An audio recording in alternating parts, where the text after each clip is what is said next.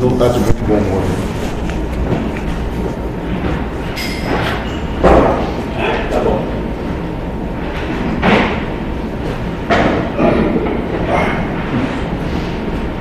A gente pretende que isso termine até o final do ano, espero que sim. Tendo um encontro só por, por semana. Acho que nós vamos, nós vamos conseguir. Então o título que a gente falar é Sermão do Monte. Essa é, o, é a primeira parte. Ele vai começar dizendo que a gente tem que aprender a ler. Lembrando que qualquer situação, qualquer coisa, faça uma pergunta. Porque vai ser vai ser bem, bem completo. Estão conseguindo ver bem, enxergar bem dali, Cid?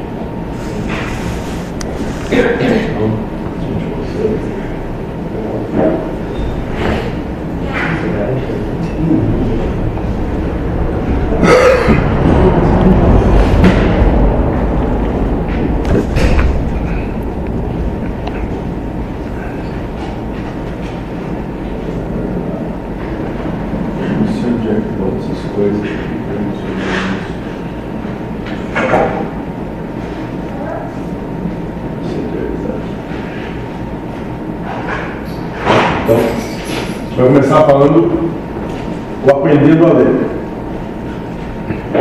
Pergunta recorrente no meio espiritualista: quando falarmos de Cristo, podemos entender como consciência crística, assim como consciência búdica, com os ensinamentos de Buda, ou seja, a própria consciência iluminada que desperta das ilusões.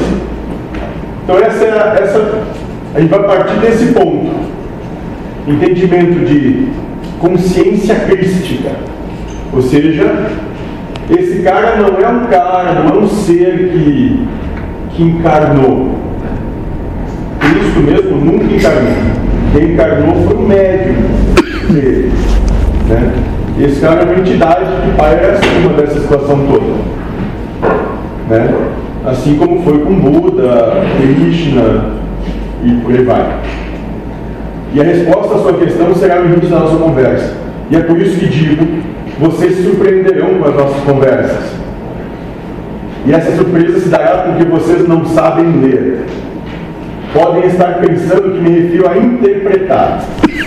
Na verdade, estou falando apenas da interpretação. Estou dizendo que não sabem. O que o que não sabem é ler. E me digam uma coisa: o que é um livro? O que é um livro, gente? O que é um livro? Uma história reproduzida.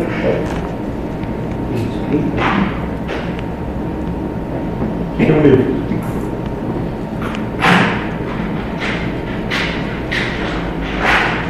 Ele começa dizendo para a gente que a gente não sabe ler. Por que a gente não sabe ler? O livro é a expressão do pensamento. Mas vai depender da análise é, de cada um. É. Talvez ele já tenha essa ideia preconcebida e distorce conforme a mente de quem lê, mas também não deixa de ser o pensamento daquele que escreve também. Então, sei lá o que sai disso. Né? Perfeito. Mais um por aí.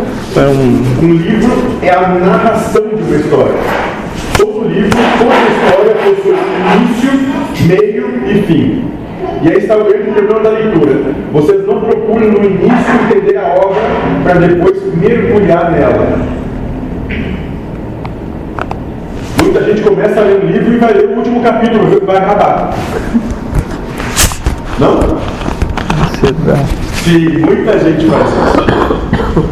Né? Então a gente não, a gente, via de regra, quando a gente começa a ler, a gente não compreende direito o início dela.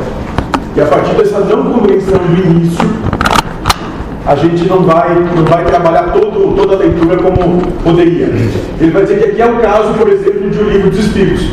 A primeira pergunta determina claramente: Deus é causa primária de todas as coisas.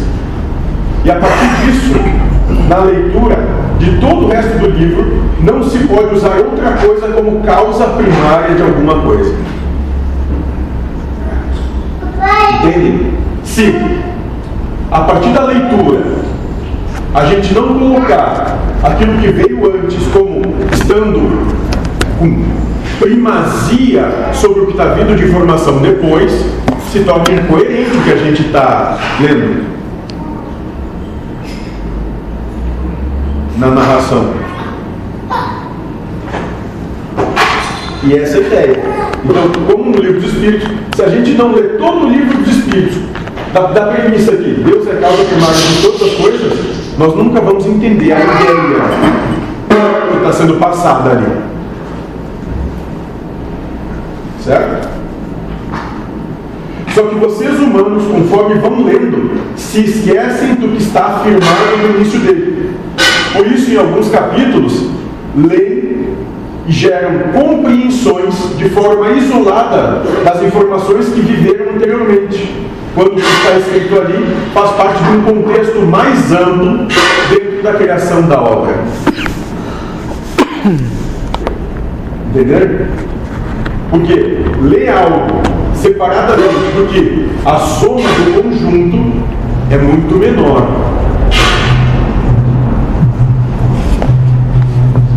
Vocês compreendem isso? Dá para.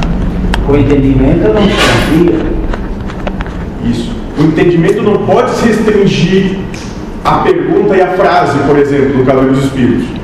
Né? Aquela pergunta e aquela frase tem que estar em concordância com tudo que veio antes. Não pode fugir do contexto.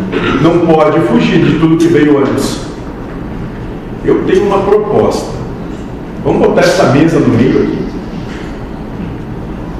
É, o cara que está atrás de você. Bota no meio aqui, daí todo mundo quiser servir, pode servir. É isso, abre espaço aí, Vanessa. Porque senão a gente é escondido e tal, ninguém consegue. Eu tenho fome. Né? Vocês eu não sei, mas eu tenho fome o tempo todo. Sabe? Devagar aí. Então, pianeta, Vanessa, vai com calma que elas são, elas são delicadas, Vanessa. Tu é grosso e estúpido. Cuidado a xícara. Tá bom? Olha ali, ó, ó, vai fazer mal lá pra. Vai, ótimo, muito bom. Muito bom. Dá pra ler daí, Guilherme? Sim. Sim. Não, ela consegue, eu não consegue. É, Precisamos trocar os óculos. Já troquei, consigo. Tá bom.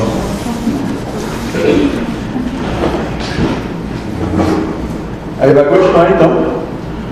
Por isso, é por isso que digo que surpreenderão quando começarmos a conversar sobre o que está escrito no Evangelho de Mateus. Podemos dizer até que é como uma crescente. No caso do livro dos Espíritos, a segunda questão não pode ir contra a primeira. Né? A terceira não pode ir contra as duas primeiras e assim sucessivamente. Entenderam? Uma ideia não pode ir contra as ideias anteriores. Ela tem que sempre complementar a primeira. Então, É causa primária de todas as coisas, inteligência suprema do universo. Todas as outras 18 questões complementam essa. Então tu só pode ler todas as outras tendo essa em mente. E quando tu lê a terceira, tem que ter essa e a segunda, e assim vai. Porque senão as ideias ficam soltas. E a mesma coisa se dá com o Evangelho de Mateus. Então ele está dizendo que sim, a ideia inicial fica, mas ela é desenvolvida nos capítulos subsequentes. No início de qualquer livro se determina o que será dito, e a partir daí se fala sobre o que foi dito anteriormente. Isso vale para todos os livros. Quando se escreve um romance, por exemplo, nos primeiros capítulos se monta um cenário que servirá para toda a história. É o caso, por exemplo, de uma pessoa que lê um livro que é ambientado no Egito Antigo. Só que no meio do livro o personagem faz alguma ação que é executada naquela época. E você cobra que ela haja, essa ação aconteça dentro dos preceitos de hoje. Vocês entendem? A gente tem que compreender bem a ambientação do que a gente está falando, do que a gente está lendo, né? Do que está acontecendo, para ter a real compreensão do que é dito. Tá?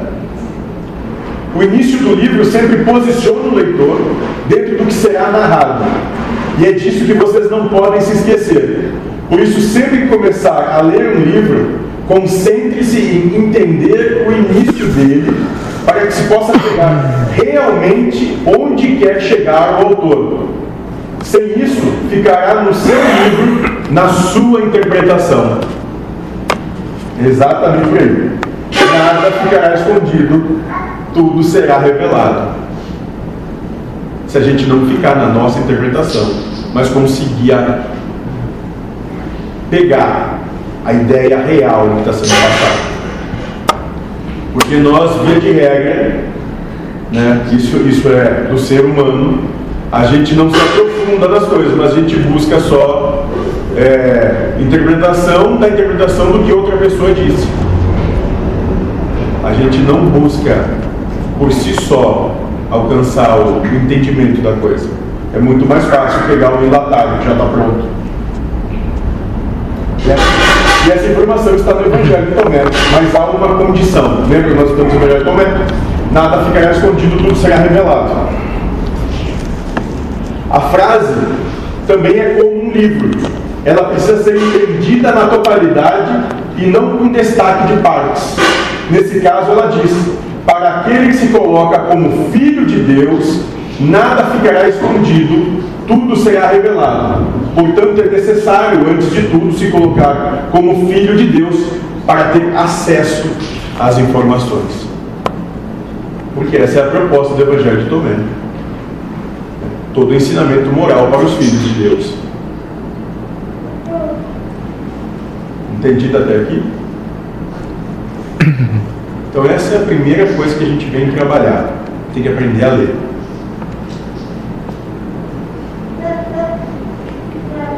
E o objetivo do nosso estudo, vamos lá, vamos começar. Opa. Para iniciar, me pergunto, o que vamos ler? E todo mundo vai dizer. Vamos começar esses estudos lendo o Evangelho de Mateus. Essa é a proposta. Né? Vamos ler o Novo Testamento para começar. Vamos perguntar o que é um testamento. O que é um testamento, gente? Acho que é um acordo entre as partes. Sei lá. É uma declaração pré-vontades de uma pessoa, por exemplo. É um acordo feito, exatamente isso. Vou pegar uma água. A gente não, não vai funcionar disso. Quantos testamentos a gente faz por dia? Quantos acordos a gente faz por dia? Começa acordando, né? Acordar já é um acordo. Né? Onde vem a palavra acordar? É o primeiro acordo. Começa o dia. É o primeiro acordo feito já.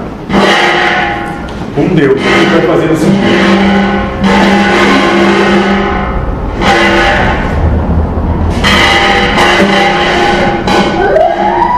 E Como você pode ler chamado Novo Testamento se não sabe o que é um testamento? Testamento é um acordo entre partes. A palavra testamento em hebraico, berit, significa aliança, contrato, pacto.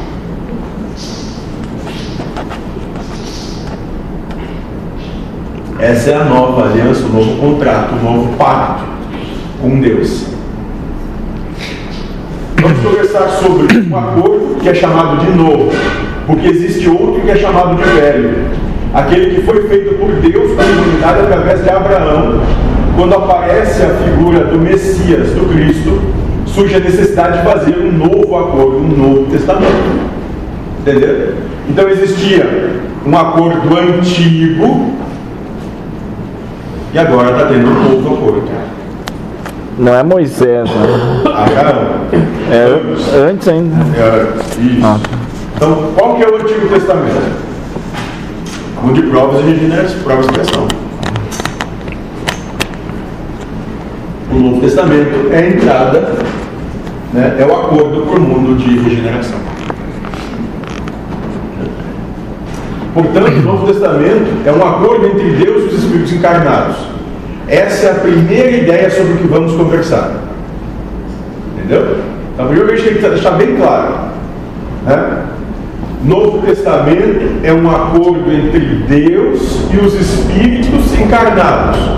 Então não é um acordo de Deus com Josué, com Lindomar, com Maicon, com Dite, com quem. Não é com nenhum ego. É um acordo de Deus com os espíritos que manifestam os egos. Essa é a coisa que a gente tem que começar a compreender. Não é para nenhum de nós esse acordo.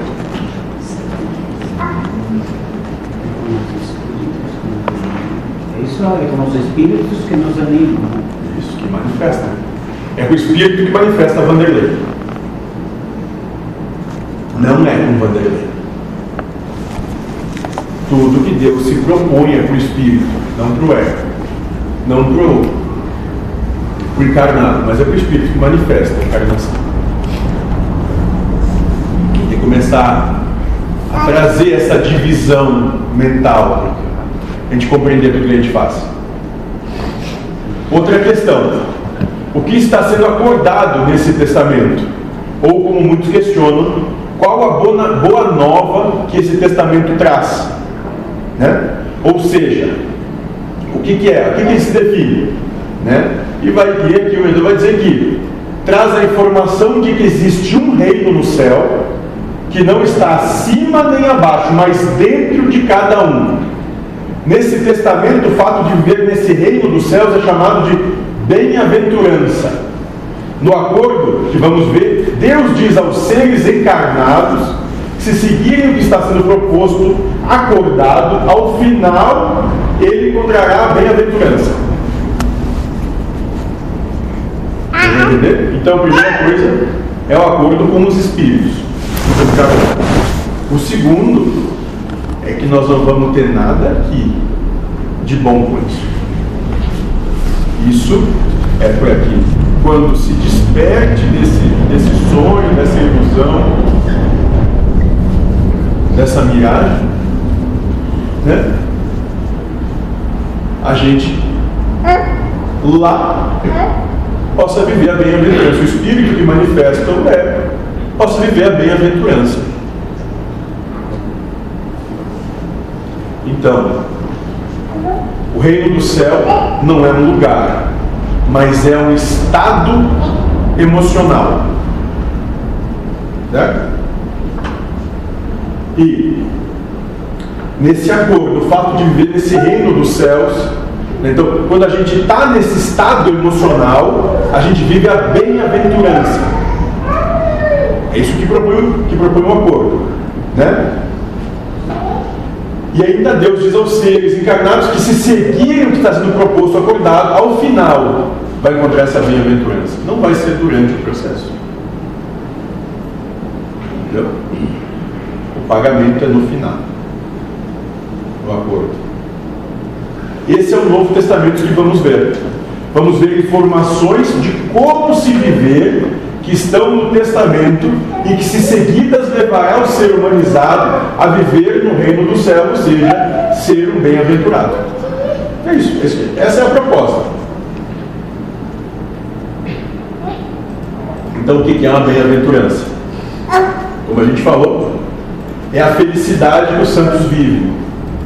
Trata-se de uma felicidade diferente do que a gente conhece normalmente, que é o prazer. Por isso afirmo que aquele que seguir o acordo, ou seja, cumprir o que está no Novo Testamento, receberá uma felicidade que independe de coisas materiais, de ganhar, de ser para ter ou ter para ser. Trata-se de um estado de espírito interno que leva o ser a viver em paz, harmonia e felicidade com as coisas do mundo. Mas uma coisa, um pouco já vem agora, sim. Hum. Pelo menos parece, né? Na verdade, esse processo vai fazer com que? Com que todas as situações vão se sutilizando, mas elas ainda não acabam. Sim. Então, então o que vai acontecer aqui? Nesse processo tu começa a te impor menos sofrimento gradativamente. Hum. Mas não quer dizer que tu ainda não viva sofrimento. Sim. Né? A proposta é que, cumprindo os termos desse acordo com Deus, cesse o sofrimento. Mas esse sofrimento cessa quando? Lá. Acaba a culpa. De um dia ter brigado com Deus. É, é, a grosso modo. Certo? Alguma questão? Gente, se tiverem dúvida, vão perguntar. Para mim isso aqui é dia a dia, mas de repente eles não assim também. Então é sobre isso vamos conversar. Vamos falar sobre o que Deus fala aos encarnados que é necessário ser feito para que eles alcancem a bem-aventurança. Se eles não seguirem o que ganham, prazer e dor. Continua vivendo as questões da polaridade, ou seja, vivência de prazer, dor, dor, dor, dor, dor, dor, sofrimento, dor, sofrimento, prazer, dor, dor, dor, dor, sofrimento, dor, dor, dor, prazer. E assim vai.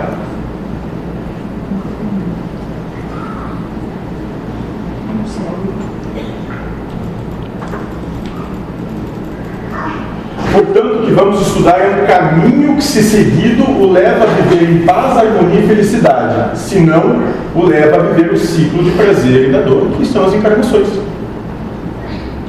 É a proposta para sair das encarnações, para sair da samsara de Buda, da roda das encarnações. Essa é a proposta do Cristo. Tranquilo até aqui?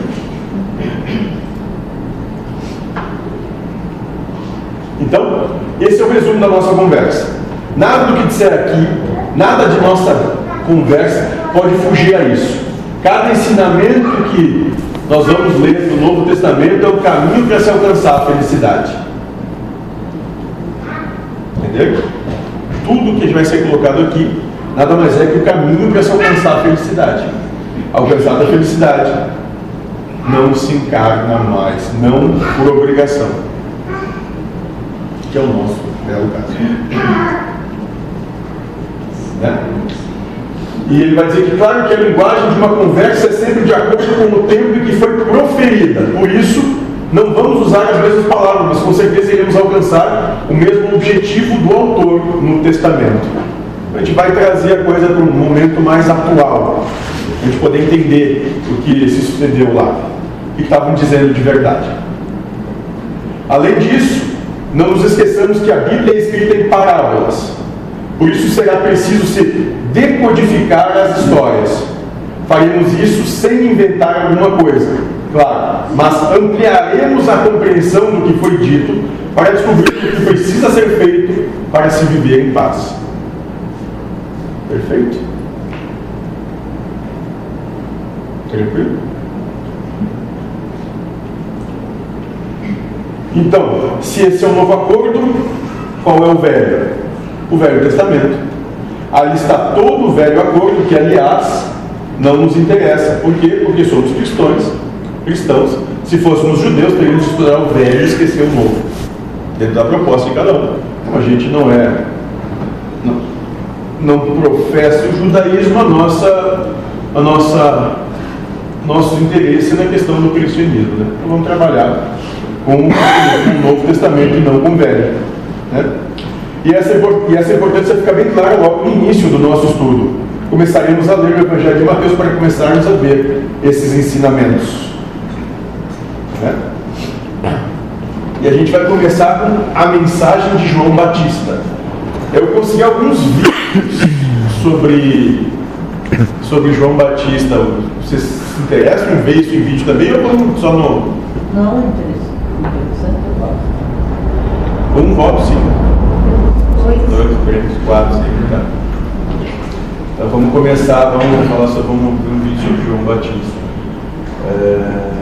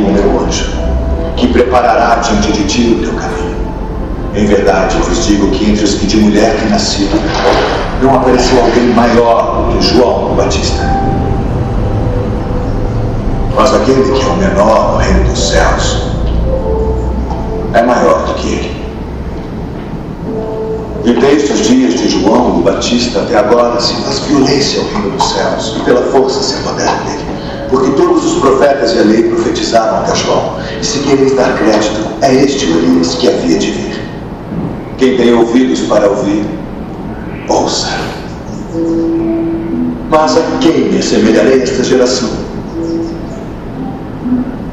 É semelhante aos meninos que se assentam nas praças e clamam aos seus companheiros e dizem: Tocamos-vos flauta e não dançastes, cantamos-vos lamentações e não chorastes. Porquanto veio João não comendo, nem bebendo, e dizem: Tem demônio. Veio o filho do homem comendo e dizem: Eis aí um homem comilão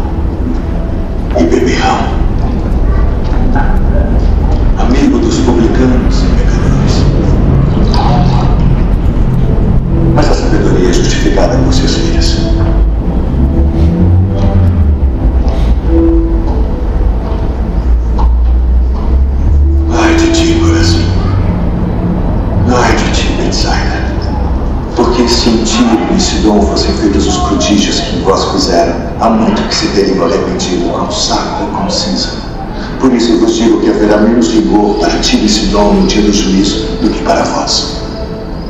E tu, Cafarnaum, que te ergues até ao céu, serás abatido até aos infernos. Porque se em Sodoma tivessem sido feitos os prodígios que se operaram, teria ela permanecido até hoje. Eu vos digo, porém, que haverá menos rigor para os de Sodoma no dia do juízo do que para ti.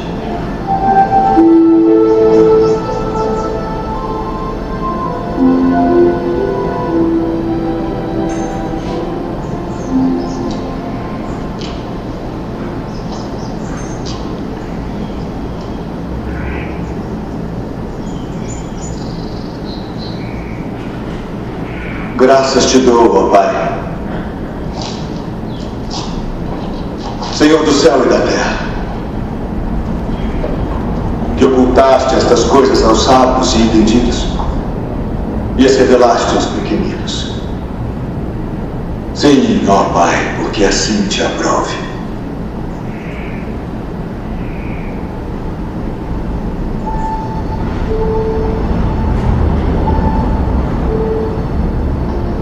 Todas as coisas me foram entregues por meu Pai.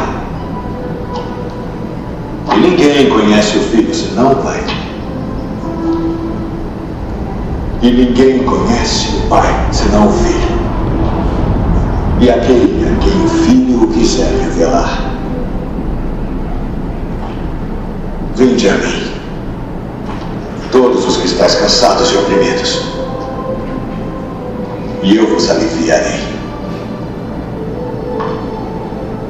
Tomai sobre vós o meu e aprendei de mim que sou manso e humilde de coração. E encontrareis descanso para as vossas almas.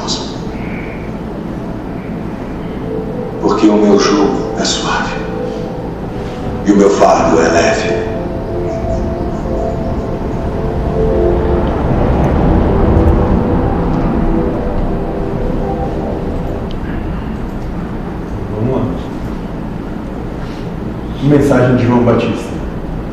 Naquele tempo, João Batista foi para o deserto da Judéia e começou a pregar, dizendo: Arrependam-se dos seus pecados, porque o reino dos céus está perto. A respeito de João, o profeta Isaías tinha escrito: Alguém está gritando no deserto: Preparem, preparem o caminho para o Senhor passar, abram estradas retas para ele. João usava roupa de pelos de camelo e um cinto de couro e comia gafanhotos e mel do campo. Os moradores de Jerusalém, da região da Judéia e de todos os lugares em volta do Rio Jordão iam ouvi-lo. Eles confessavam os seus pecados e João os batizava no Rio Jordão. Quando João viu que muitos fariseus e saduceus vinham para serem batizados por ele, disse: Raça de cobras venenosas, quem disse que vocês escaparão do terrível castigo que Deus vai mandar? Façam coisas que mostrem que vocês se arrependeram dos seus pecados e não pensem que podem se desculpar dizendo que Abraão é nosso antepassado, porque eu afirmo que até dessas pedras Deus pode fazer descendentes de Abraão. O machado já está pronto para cortar as árvores pela raiz. Toda árvore que não dá boa fruta será cortada e jogada no fogo eu os batizo com água para mostrar que vocês se arrependeram dos seus pecados. Mas aquele que virá depois de mim os batizará com o Espírito Santo e com fogo. Ele é mais importante do que eu e não mereço a honra de carregar as sandálias dele. Com a pá que tem na mão, ele vai separar o trigo da palha, ajuntará o trigo no seu depósito, porém queimará a palha no fogo que nunca se apaga. Então, tudo que João Batista fala diz respeito à missão de Jesus Cristo. Isso ficará mais claro agora que nós vamos ver o batismo de Jesus. Alguma questão até aqui?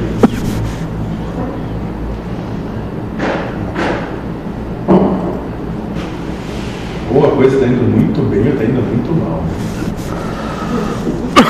Tudo explicado do jeito de decretar. Não tem É, não tem muita questão. Então vamos ver esse nosso videozinho, o videozinho do, de João batizando Jesus.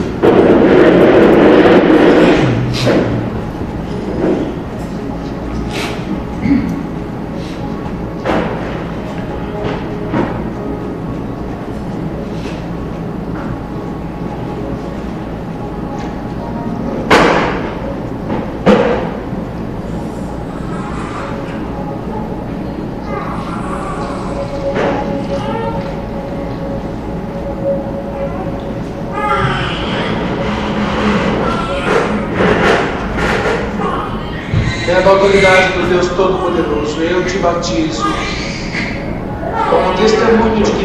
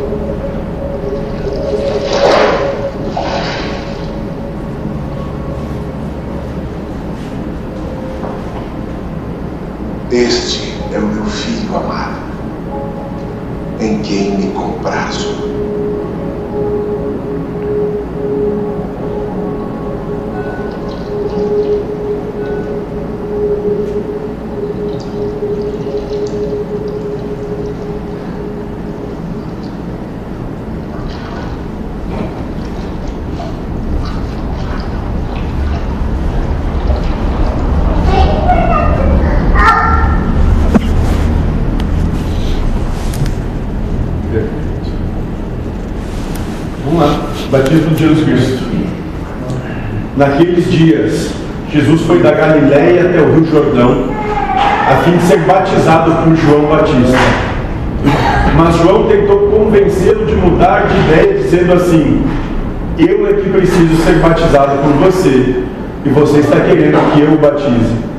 Mas Jesus respondeu: Por enquanto, deixe que seja assim, pois assim faremos tudo o que Deus quer. E João concordou. Logo que foi batizado, Jesus saiu da água, então o céu se abriu e Jesus viu o Espírito de Deus descendo como um fogo e pousando sobre ele. E do céu veio uma voz que disse: Este é o meu filho querido que me dá muita alegria. Aqui começa a nossa história, então. Alguma questão até aqui?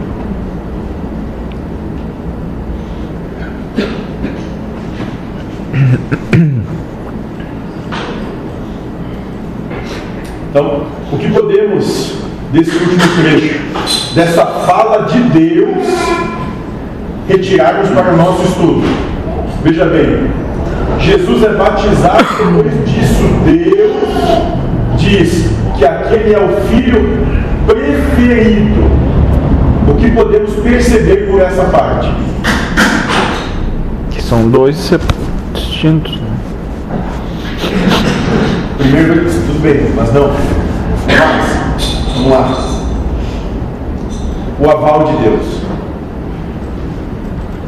Naquele momento, para o nosso estudo, é reconhecido que Jesus Cristo é o intermediário de Deus no novo acordo com os Espíritos encarnados. E é aqui que começa todo o acordo.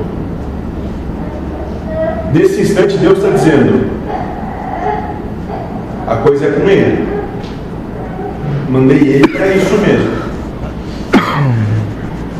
Ele me representa.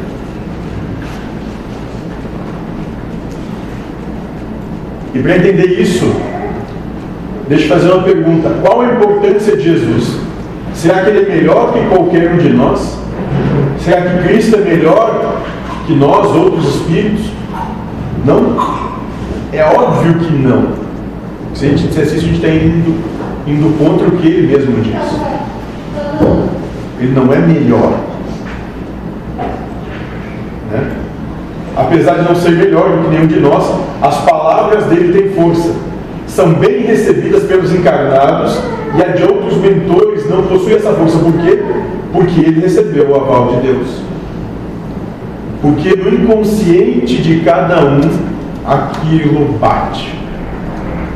De uma forma ou de outra. Ninguém vai passar pela frente dele sem com que aquilo, de uma forma ou de outra, bata lá dentro. Nem que seja bater para sair correndo. Mas vai bater.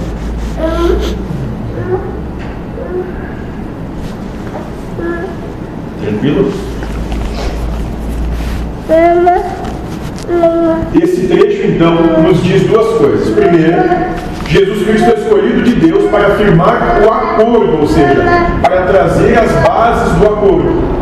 Segunda, se ele é escolhido de Deus, a partir de agora não se pode questionar nada do que é falado.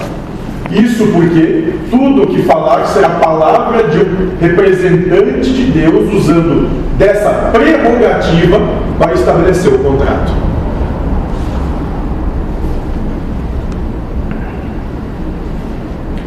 Lembra? A proposta de aprender a ler é que a gente não pode, a gente não pode dar seguimento no que a gente está lendo sem trazer bem claro tudo que foi lido até então. O que, que tu quer, Pinga Fogo? O pai dele no programa. Hum. Está na cozinha, ele já vem. Que beleza. Viu? Já sabe que eu ter comigo. Ele já vem. Alguém já sabe o que é. Tá, tá, tá, Um entre nós sabe. Certo, gente? E esse aval acaba com a possibilidade de questionamento do que está escrito no Novo Testamento, principalmente por aqueles que se dizem cristãos, já que depois dessas palavras do Senhor, Jesus Cristo se torna o seu procurador. Isso para quem é cristão. No entanto, a mesma lógica se aplica a aqueles que seguem outros mestres, como Buda é o procurador para o budismo, Krishna para o hinduísmo, Espírito de verdade, da verdade para o espiritismo. Por isso, se contestar o ensinamento desses mestres é impossível. A partir do momento que tu te declara numa crença, numa proposta, esse é o teu procurador. Esse é o cara que faz o intercâmbio entre você e Deus. Siga o procurador, né? não a religião, mas o que o, o, que o procurador diz sem questionar.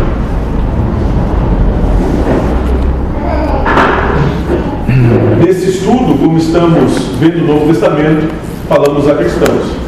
Por isso dizemos aqui que esses não podem combater qualquer coisa que esteja escrita nesse acordo.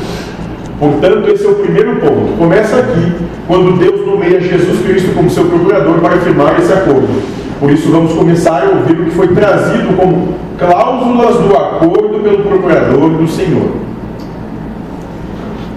Até aqui, esse é um ponto bem importante. Alguma questão?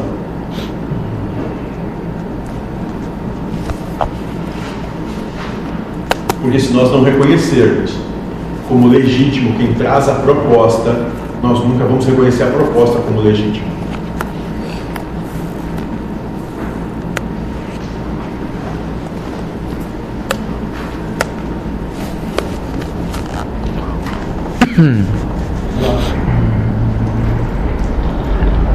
Sim, vá para o deserto. Então o Espírito Santo levou Jesus ao deserto para ser tentado pelo diabo. E depois de passar 40 dias e 40 noites sem comer, Jesus estava com fome. Né? É um item com muitas informações, por isso vamos precisar conversar separadamente sobre elas. A primeira diz respeito ao fato de Cristo, após ter sido nomeado procurador de Deus, ter sido levado ao deserto. Alguém lembra o que aconteceu com Buda antes da sua iluminação? Alguém conhece a história do Buda? O que aconteceu no Jejuou, meditou embaixo de uma árvore, não sei quanto tempo.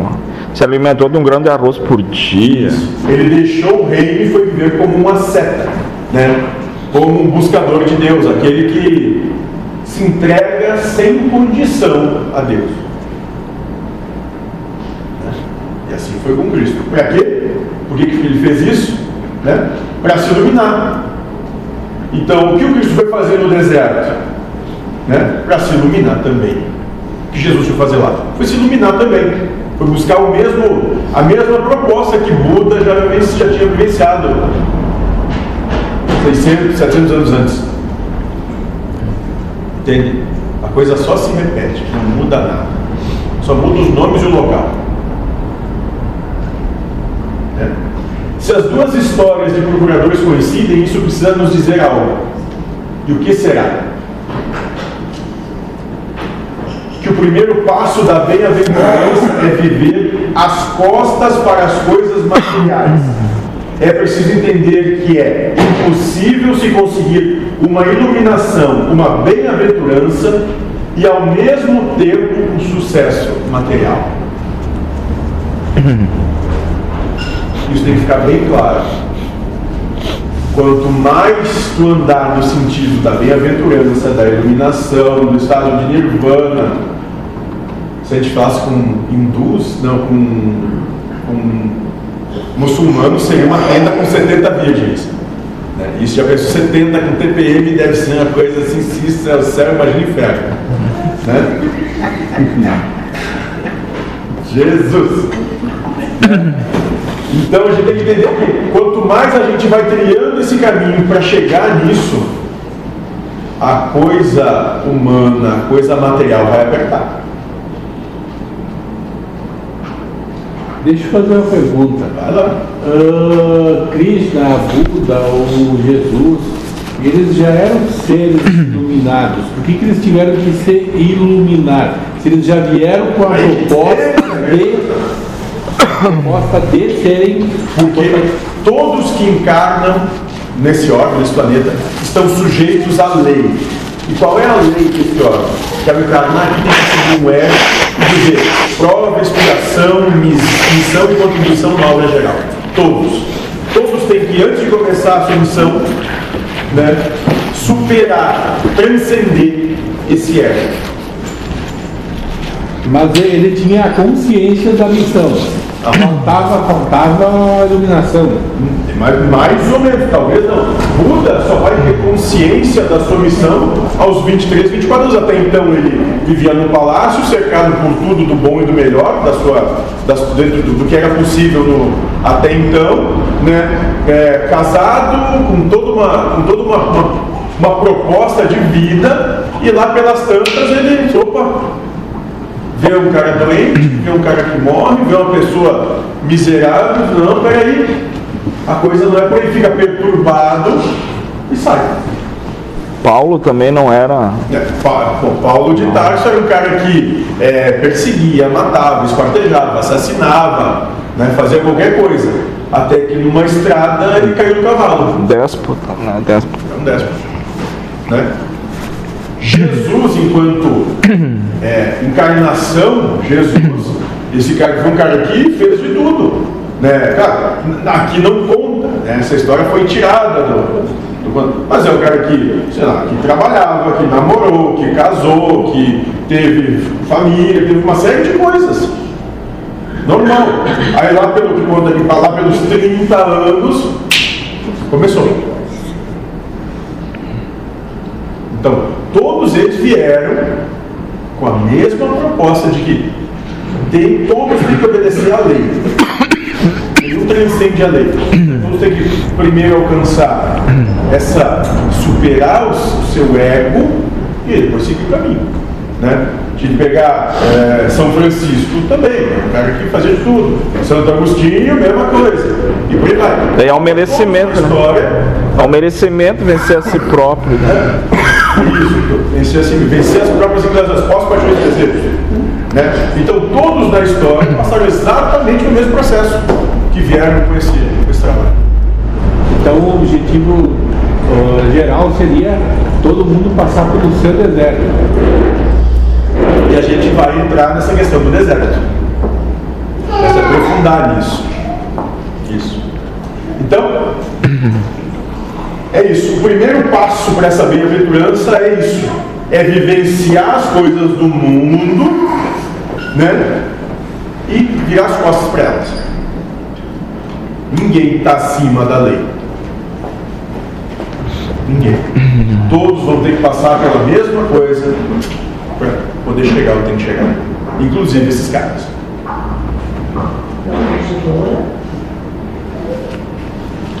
Não, isso aí é né? que a gente nem fala isso aqui, né? Isso aí, isso aí é alegoria para deixar essa bonitinha. E a, e a lei também é o, é o gênero próprio escolhido da- daquele que pode ser um pouco diferente do outro. Sim, sim, mas nesse caso aqui a lei ela é o seguinte: não existe preferido. Sim, igualzinho. Ou seja, está dizendo aqui, a como eles podem, cada um pode. Ninguém é melhor. E alguém vai dizer, disse mais cedo antes, né? Ah, o Jesus era melhor? Não, não era melhor. Só que ele fez o trabalho dele.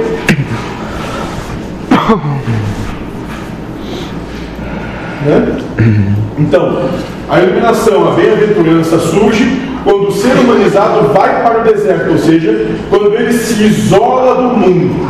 Ele jamais pode ser, ela jamais pode ser conquistada se o ser viver na dependência das coisas materiais. Não adianta, se tu for dependente das coisas materiais, tu nunca vai conseguir chegar nesse estado. Né? E é claro que eu estou dizendo que você precisa ir para o deserto, porque chegar não é algo complicado daqui de onde a gente está. Né? Estou falando aqui, intimamente é preciso se estar no deserto. Ou seja, libertar-se das amarras materiais. De nada adianta andar num caminho de olho, né? andar num caminho de olho em outro. Isso não vai levar a lugar algum. Estará sempre andando lateralmente como caranguejo. Não dá para vivenciar as duas coisas. Não importa quanto a mente diga para vocês que é possível. Não é. Não importa qual argumento a mente diga. Não é possível.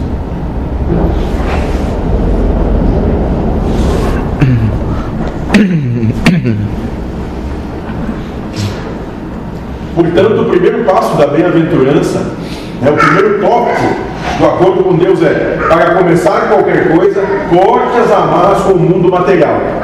Liberte-se das prisões das necessidades materiais. É o primeiro passo. Como ele está dizendo aqui, essa, esse cortar vai se libertar é um trabalho interno enquanto na materialidade a matéria se necessita, mas não se, se, se escraviza a ela. Diferente, bem diferente. Necessitar e se escravizar a algo. Né? Detalhe, esse deserto não está apenas. Esse deserto não está apenas simbolizando os objetos, bens materiais, mas também as opiniões dos outros, a família, o bem-estar, essas coisas todas. Entende? As coisas do mundo. Como família. Coisas do mundo. Né? No plano espiritual existe só uma família. Que, que é? Que é todos. Não tem diferente, não tem. Ah, gosto mais desse do que daquele. Não, isso não existe. Isso é coisa daqui, coisa do mundo material, isso é coisa das nossas paixões. Ter preferência por um detrimento do outro. Essa por aí.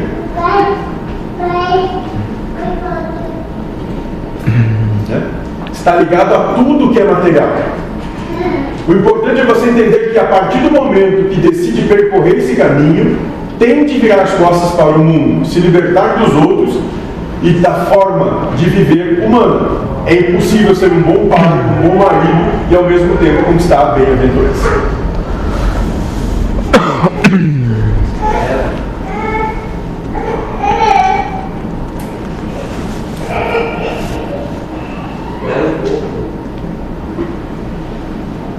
Eu não entendi muito bem.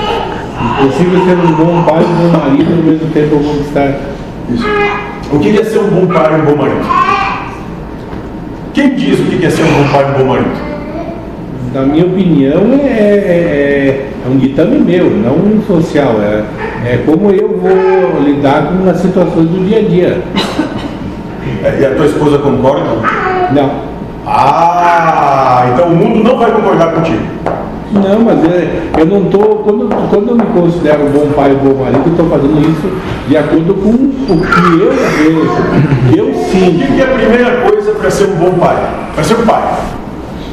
O que, que precisa ser? O que precisa ter? A mulher. Não, filho. Um filho. Tu pode adotar sem ter, sem ter mulher. Ou não? Não pode adotar. Ah, Não precisa tem gente que até adota cachorro e diz que é filho. Sim. E dá o, no, dá o nome dos filhos pro cachorro. Tem cachorro. Isso. Tem gente que adota cachorro e diz que é filho. Isso. Então vamos lá. Qual que é a primeira coisa que a gente tem que compreender? É, Que enquanto tu acreditar que é pai, tu nunca vai chegar no bem aventurança. Acreditar que existe meu filho. pai, meu É meu filho, é meu pai, minha mulher. Não vai chegar lá. Porque lá não tem isso. Lá não tem casamento. Porque começa que o espírito não tem sexo. O espírito não tem forma. Quando tu acreditar nisso, tu não vai chegar lá. Quando tu levar isso como sendo uma condição fundamental da tua, do, do que tu acredita ser, chegar, vai continuar por as questões humanas. E com isso não está se dizendo que abandona tudo, família, não está se dizendo isso. Né?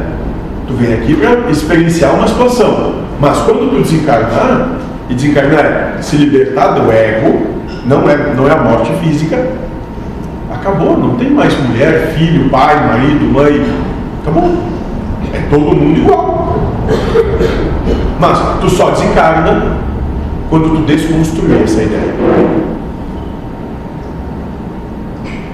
Eu acho que essa questão também é de não agradar todo mundo, né? Não é conseguir agradar Não, todo mundo, é todo mundo. Tipo, todos. Se né? tu tivesse duas mães, elas iam brigar o tempo todo, nunca vai fazer o certo. É.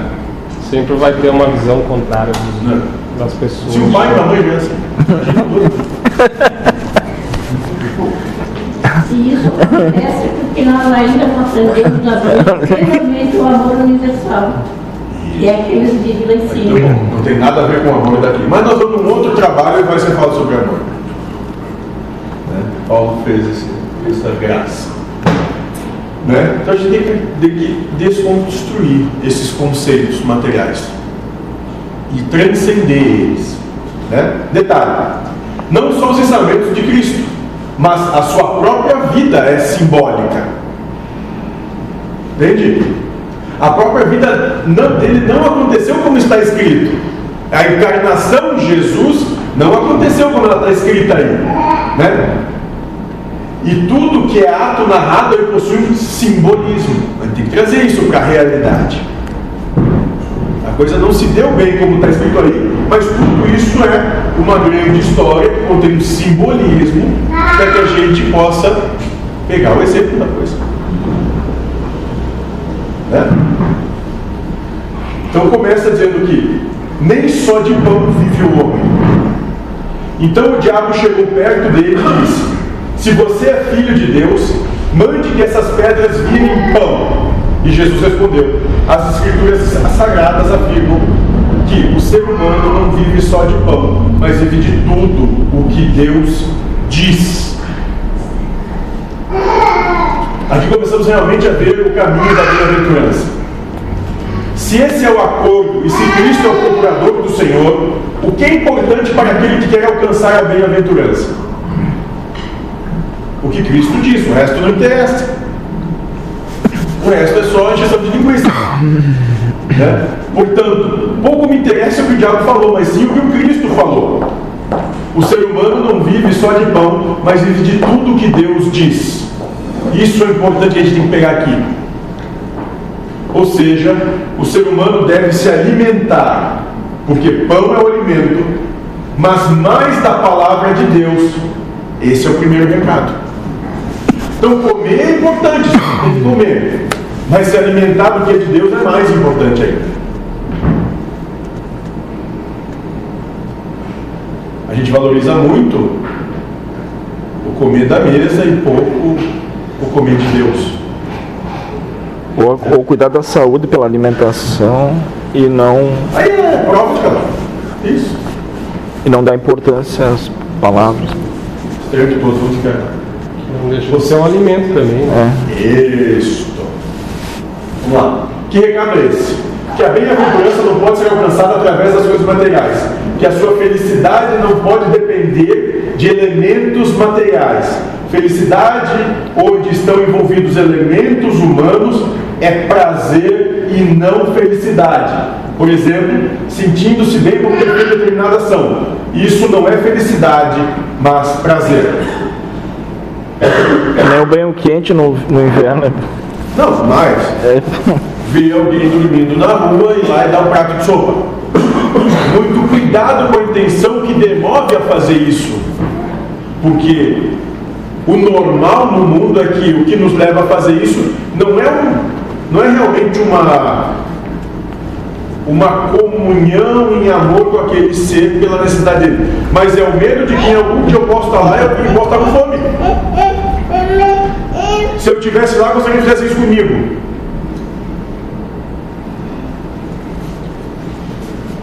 Entende? Então, muito cuidado, porque atrás de tudo que o mundo diz que é bonito, está uma ideia de ganhar, ser reconhecido, ter razão, alcançar o prazer. Isso tudo são ferramentas das nossas posses, paixões e desejos. Tudo aquilo que o mundo diz que é bonito é um quadro pintado, é um sepulcro caiado, lindo por fora, podre por dentro. Tá, mas se tu fizer essa caridade simplesmente pelo fato de que é o certo, isento de sentimento. Quem disse que é o certo? Entende? Não sei se é o certo.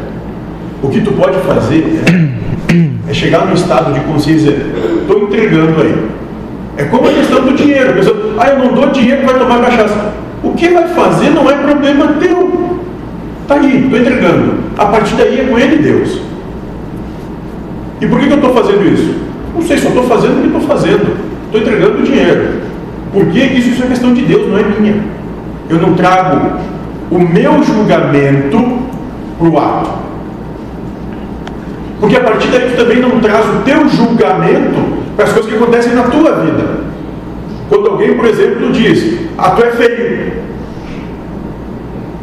Aí tu traz a percepção de que ele está dizendo que eu sou feio. O problema é dele. Não sei se sou feio ou sou bonito. Sou o que sou. Entende? E quando a gente começa a dizer que alguma coisa é certo, a gente também está dizendo que a antítese daquilo é errado. E não sei se é errado. Se acontece e todos os atos são de Deus, será que Deus está errando? O Pai Joaquim disse que se o Espírito pediu para passar por ser um mendigo e ele pediu lá que ninguém o alimentasse, ninguém vai conseguir chegar perto dele. Senão daria uma curva em Deus, né? E o Espírito ia cobrar ele depois como é que deixaram me dar comida. Então se era para dar, deu, se não era, não deu. Não, não põe sentimento que tu falou. Exato. É não intenção. Não tem intenção. Sem intencionalidade alguma. A gente vai trabalhar aqui nada querer, nada esperar, nada ser, apenas servir. Onde Deus te colocou para fazer o que tu está fazendo, mas sem querer nem saber o que está fazendo. Quem sabe é Deus. Eu só estou realizando aqui, estou aqui, estou envolvido nisso, nem sei o que estou fazendo, mas estou fazendo. Entende? Porque senão, escondido por trás disso, tem essas, todas essas situações envolvidas. Tudo que é bonitinho tem podridão por trás.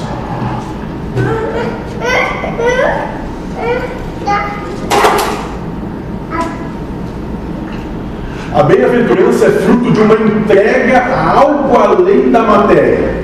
Esse é o primeiro recado. O bem-aventurado não vive a felicidade motivado por coisas materiais. Ele é feliz, por exemplo, apenas por existir e não porque teve um filho que passou na escola. Ele é feliz por estar aqui nesse momento e não pelo momento em si. Entende? Eu sou feliz porque estou aqui, eu existo. Sou feliz. Não pelo que eu estou fazendo ou deixo de fazer, não pelo que está acontecendo. Consegue alcançar isso? Né? O que estamos falando aqui? A felicidade sempre acontece motivada por algo além da própria materialidade. Da felicidade oriunda de coisas materiais. Ele é feliz, ponto final. Não dependo de nada que seja material para ser feliz. Posso estar num palácio, numa casa, num barraco ou nu no deserto. O meu estado de felicidade continua inabalável, porque eu não dependo de coisa alguma do mundo.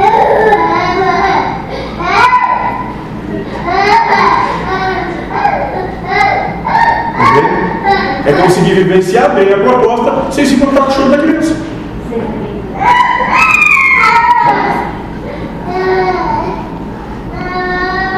Ver como falta muito para as pessoas serem felizes. Que é o caso do mendigo que pode estar feliz, né? E aquele que está dando a comida pode não estar tão feliz quanto ele. E às vezes não Que é o- quer comida, né?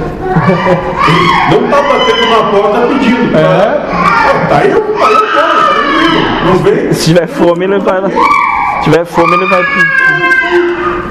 Não, mas eu falo justamente Sim. disso, é aquela questão de tu tá passando, por exemplo, e a pessoa te pedir. E tu impulsivamente vai lá, faz e. E deu. Como de ser. Perfeito. Mas a questão é: o problema é que depois que aconteceu, como que tu se comporta mentalmente? Ah, fiz. Ah, fiz porque é certo fazer, porque é legal fazer, porque me sinto bem fazendo. Olha o prazer aí. Entendi. Oh, pegou deu, tá, tá aqui, segue mim. Nem lembra que deu, segue. Sem intenção.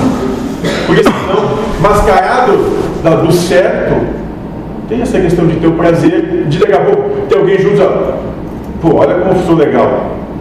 Ser reconhecido. Bater uma selfie. Isso, exatamente. Exatamente isso. Sim, até eu levantei essa questão porque eu estava vendo na internet essa semana uma pessoa que viu um mendigo dormindo na porta do hospital e aí botou uma polêmica na internet porque as, as entidades não fazem, porque ela não conseguia dormir, pagou cachorro quente, pagou não sei o que e fez não sei o que e, e aí ela foi dormir em casa pensando enquanto estava aquele cara sofrendo. Ué, mas se ela queria ajudar, por que ela não levou para casa? Isso que eu ia dizer, o mentor disse. Que é, é isso que eu queria dizer. Não queria ajudar, quer fazer bagunça. O mentor disse, pega e leva pra casa se tu quer ajudar mesmo. Pra quem acha qualquer coisa errada com qualquer um do mundo, pega e leva pra casa e cuida então. Não fica dizendo Daí o que cara mundo tá não, lá em casa não. Porque é uma hipocrisia dizer que o mundo tá errado. Vai e faz tudo. Sim, Ou faz o seguinte, se tá errado lá, toma o lugar dele e bota ele na tua vida. Pronto, vamos ver. Eu, eu penso o seguinte, ó, o mínimo que ela poderia fazer é botar o, co- o cobertor lá e dormir com ele lá então, se estava preocupado. E não, eu não dormia porque ele não. ele estava na rua, mas Toma o lugar dele. Se acha que é errado está acontecendo com ele, bota ele na tua vida e toma o lugar dele. Diz, ó, tá aqui minha casa, carro, dinheiro, vou tomar o teu lugar. Porque tu não pode fazer isso contigo. Eu tenho uma amiga que fez isso. Ela tinha um morador de rua, ela tinha muito tempo. O que que ela fez? Botou um sofá na garagem. Claro que pra ele dormir na garagem dela, ele tem que tomar banho. Então não é todos os dias que ele faz. Ó, Olha a condição. É, mas botou uma condição dele, né? E aí a Miri tem um sofá, tem uma coberta, tem uma cozinha na garagem, ele chega e faz quando ele quer e. E tu viu que nem todo dia ele vai. E nem todo dia. Aí tá a questão. nem sempre para ele é essencial. É, é isso que realmente ele quer. É que nós temos as nossas verdades que vão dizer pra gente não pode dormir na rua, é errado estar na rua. Eu- Na verdade, é o que essa verdade quer dizer é o seguinte: eu não queria estar lá. Se alguém estivesse lá, nossa, que, faça isso pra mim. É isso. Entendeu? Mas normalmente ainda quer que outro resolva, não quer ir lá resolver. Né? O problema é a cidade, a cidade que não faz, o Estado que não faz, o país não faz. Mas não vai resolver. Sabe? E é uma coisa que é muito, é muito, é muito pontual. Se estima que em torno de um bilhão de pessoas no mundo passam fome. Se estima que é mais ou menos isso. Que não tenha o, o, o mínimo necessário segundo a negócio de saúde, né? Segundo das Nações Unidas, das Nações é, Mundial da é, a Organização Mundial da Saúde, é. Isso. Então quer dizer que tem seis e pouquinho sobrando e faltando para um. Se esses seis e pouquinho dessem um pouco, já resolveu o problema. Por que, que não se resolve? Porque não é para resolver mesmo. Porque tem gente que vem para passar fome, para falar aquilo. Precisa daquilo. É justo e merecido que seja assim. O mentor disse que provavelmente eles encerram a encarnação deles se eles não se resignar, né? Com a situação, seria tipo uma prova de fogo, assim, para encerrar a coisa. Por exemplo, no nosso estado, alguém precisaria passar fome. Olha só o que sobra na cidade de Caxias do Sul, alimenta todos que podem estar passando fome em Rio Grande do Sul, Santa Catarina, nas casas do que sobra em Caxias do Sul. É muito desperdício, né? Não, mas isso, mas não. Então, ah, que passou? Porque tem que passar. A gente tem que deixar de ter essa visão romântica das coisas e de buscar um mundo perfeito aqui nessa, na nossa cabeça, de esperar príncipe encantado em cavalo branco e viver a realidade. É isso.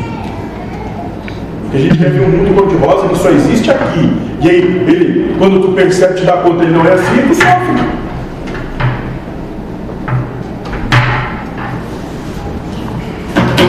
Vamos voltar. Deixar uma rua agora. Sete. Não ponha Deus à prova. É, ative é, Não brigue com Deus, irmão. Sim. Em seguida, o diabo levou Jesus até Jerusalém, a cidade santa, e o colocou na parte mais alta do templo e então disse: Se você é filho de Deus, jogue-se daqui de cima, pois as escrituras sagradas dizem que Deus mandará que os seus anjos cuidem de você. Que eles vão segurá-lo com as suas mãos para que nem os seus pés sejam feridos nas pedras. E a isso Jesus respondeu: Mas as Escrituras Sagradas também dizem que não se deve pôr à prova o Senhor, o seu Deus.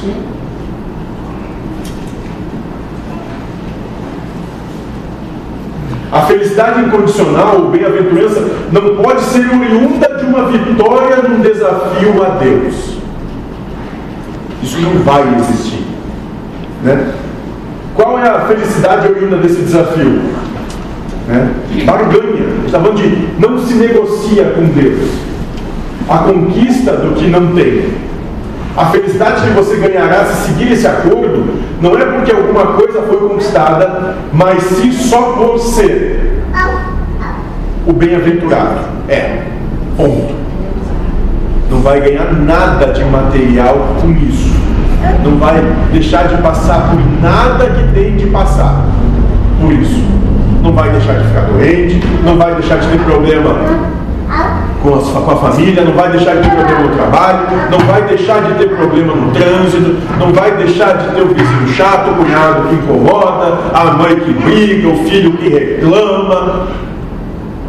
Não vai deixar. Não vai mudar nada nesse sentido. A única coisa que pode mudar é quando tu percebe isso. Mas isso tudo vai continuar acontecendo. O filme continua. O filme continua. Ou dobra, né?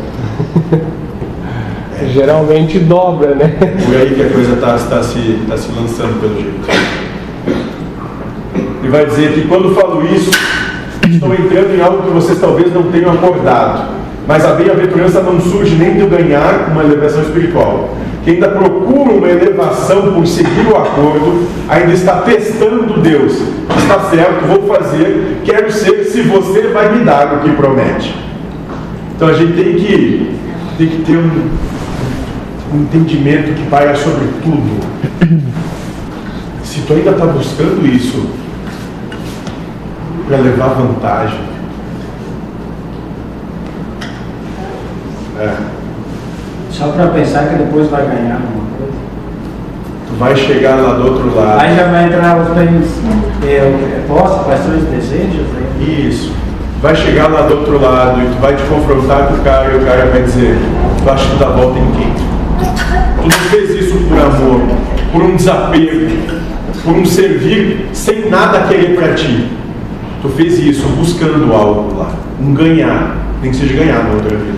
Então, essa proposta, esse novo acordo, ele tem que ser trazido numa não intenção de coisa alguma. Por isso, o nada querer, o nada esperar, o nada ser, apenas servir. Quando tu conseguir trazer à baila isso a cada pensamento da tua existência, tu começa a pairar sobre o mundo, tu não anda mais no mundo, porque o mundo não tem mais nada para ti de interessante. Acabou. E tu não espera coisa alguma. Tu não possa vir, só serve. Fala.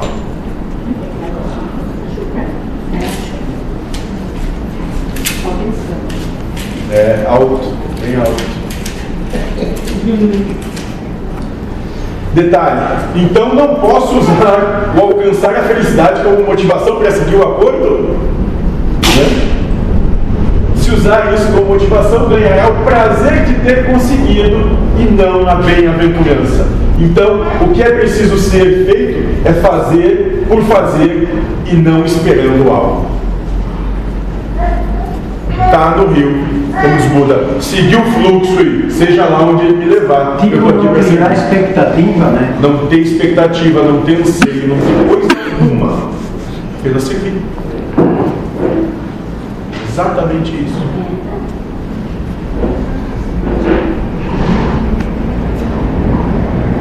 Acho que a gente leu três parágrafos do que Cristo começou a dizer e as caras já estão perturbadas.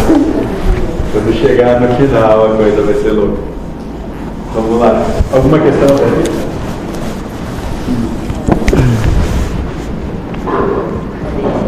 Detalhe. Mas aí a mente fica nos testando, dizendo que vamos ganhar alguma coisa? Essa é a hora de você dizer: se ganhei, ganhei, se não ganhei, não ganhei. Não sei. A gente começou com foda-se. Mas pode ser, foda-se, não sei. Se ganhei, se não ganhei, não ganhei, tanto faz. Dane-se um pouco menos. Aconteceu, nem fiz de verdade. Aconteceu, Deus fez acontecer. Não sei. Entendi. E assim tu começa a adestrar a tua mente a cada pensamento para tirar a intenção de ganhar, de ter razão, de ser reconhecido, de alcançar o prazer. A cada pensamento. Vocês lembram? Primeiro dia de trabalho foi o mentor falou, para todos que estavam lá, só existe um lugar que se luta. Esse lugar é aqui. A única batalha é mental e ela é a cada pensamento.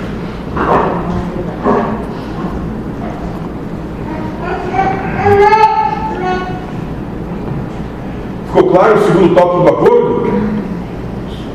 Então, para fazer o podemos fazer um paralelo com outros mestres para podermos compreender. Claro, detalhe, isso é o mesmo quando Krishna ensina aqui, devemos praticar o yasna, ou seja, o sacrifício da intenção a Deus, essa yasna.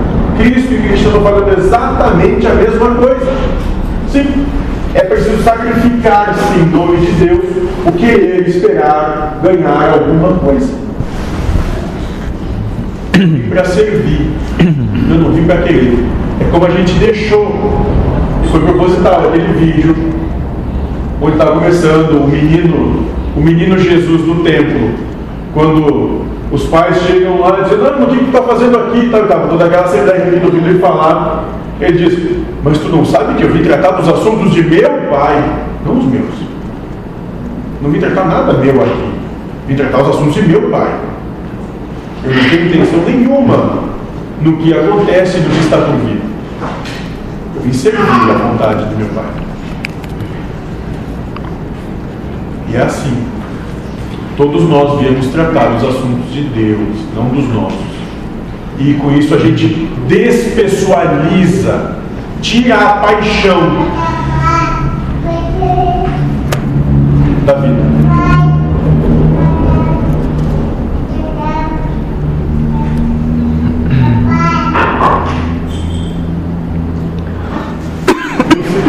Tem uma frase que diz: não, não há caminho para a paz, pois a própria paz é o caminho.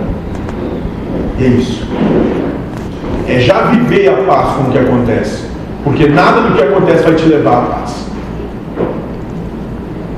A própria paz é o caminho.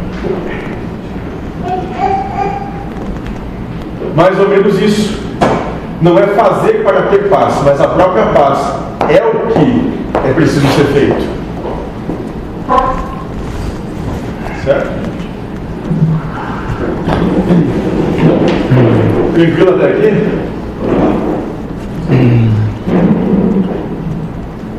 Oito. Ah, eu preciso ser muito obrigado. Oito. Adore a Deus. Depois, o diabo levou Jesus para um monte muito alto, mostrou-lhe todos os reinos do mundo e as suas grandezas e disse: Eu lhe darei tudo isso se você se ajoelhar e me adorar. E Jesus respondeu: Vai embora, Satanás. Satanás aqui quer dizer inimigo em hebraico. Sai daqui, inimigo.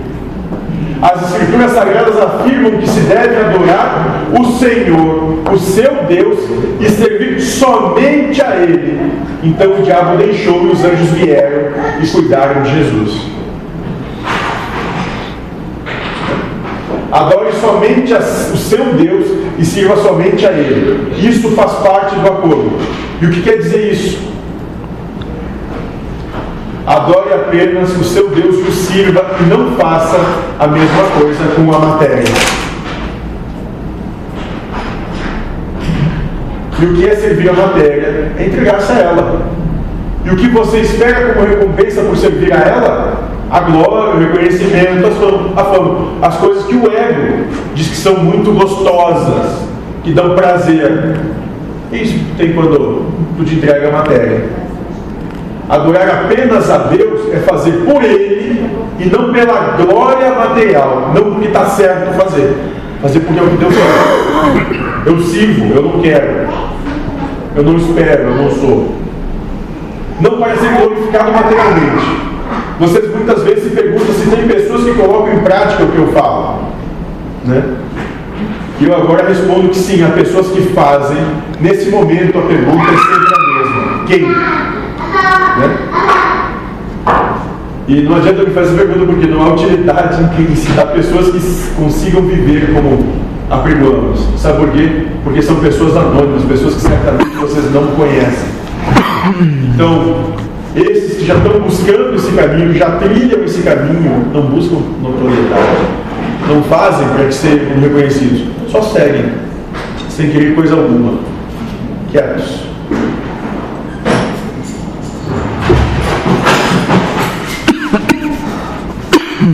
Aqueles que conseguem viver em paz e harmonia verdadeira são seres que não possuem o reconhecimento por parte da humanidade.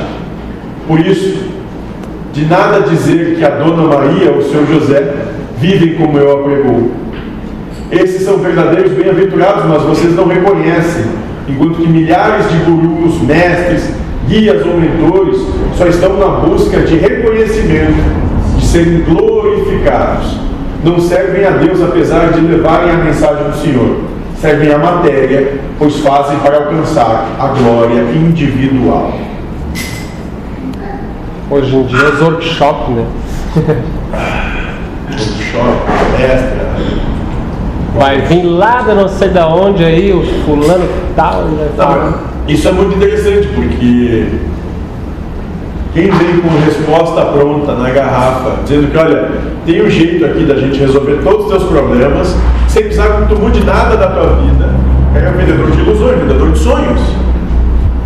Né? E por que, que a gente compra essa ilusão, compra esse sonho? Porque é gostoso. Porque não quer, fa não quer fazer, né? Porque é encantador. Alguém que te diga fazer qualquer coisa que resolva teus problemas. Aí fica naquela zona de conforto. Não preciso me mexer. Né? Então é, é, esse, esse é o negócio. Né? Então esses caras vêm com uma ideia, aí essa ideia não funciona, não resolve. Né? Aí daqui a pouco, passa um tempo, todo mundo esquece, vem com outra ideia, outra proposta sedutora da mesma forma. Nós buscamos o prazer, vivenciamos sempre experiências de frustração, mas a mente diz, continua que daqui a pouco o prazer vem e ele vem, porque o mundo é cíclico, é divisivo. Então nós vamos ver sempre frustrações por prazer. Acontece. Eles vêm vendendo a mesma ideia de novo e a gente compra de novo. Porque busca. E no, no movimento espírita tem a água frutificada, né? Que vai curar. E a casa anterior se mantinha pela água. Mas é só para pensar, né?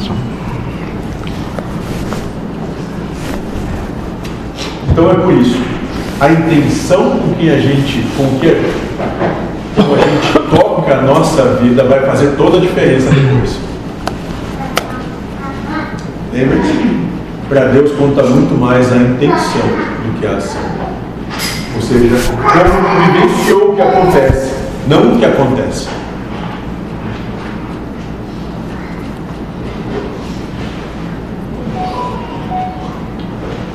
Nem todo que me diz Senhor, Senhor entrará no reino dos céus, mas aquele que faz a vontade de meu Pai que está nos céus.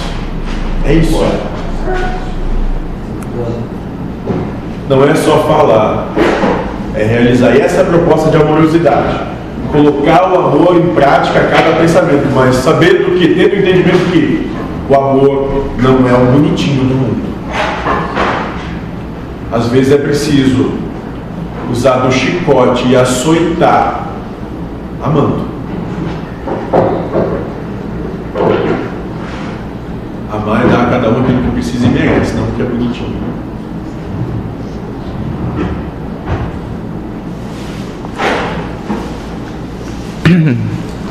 Voltaremos a, a ouvir falar delas quando formos estudar os professores da lei.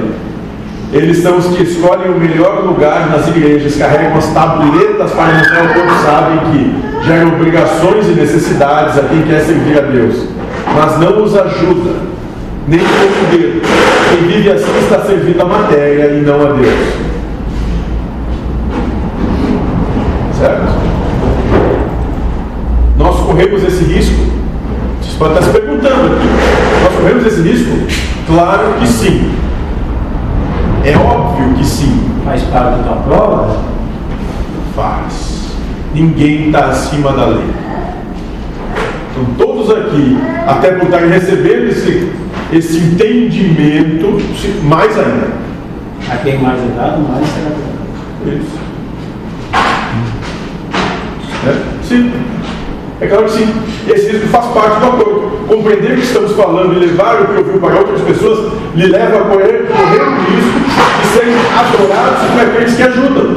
Nesse momento é preciso estar atento para não se deixar levar pela fome, pelo reconhecimento dos outros.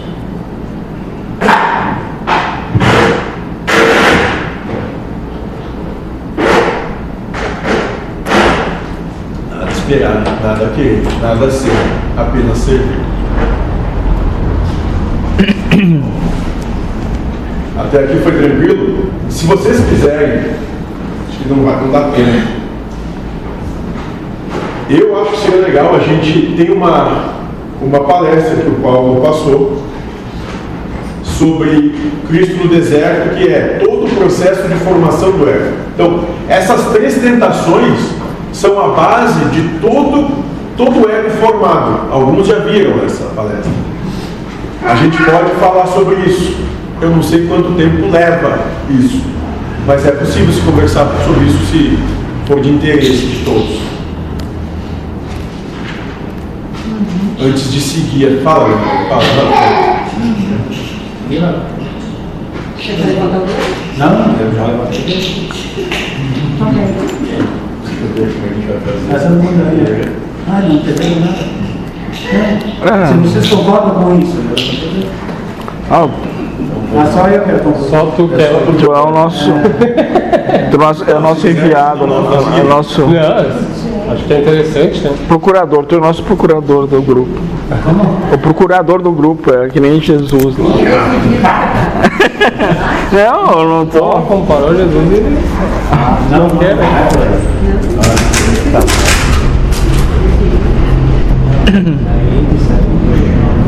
Então vamos, vamos aqui. Tem que ser um pouco rápido só isso. Tá? A gente conseguir acabar, senão não vai acabar. Vamos lá.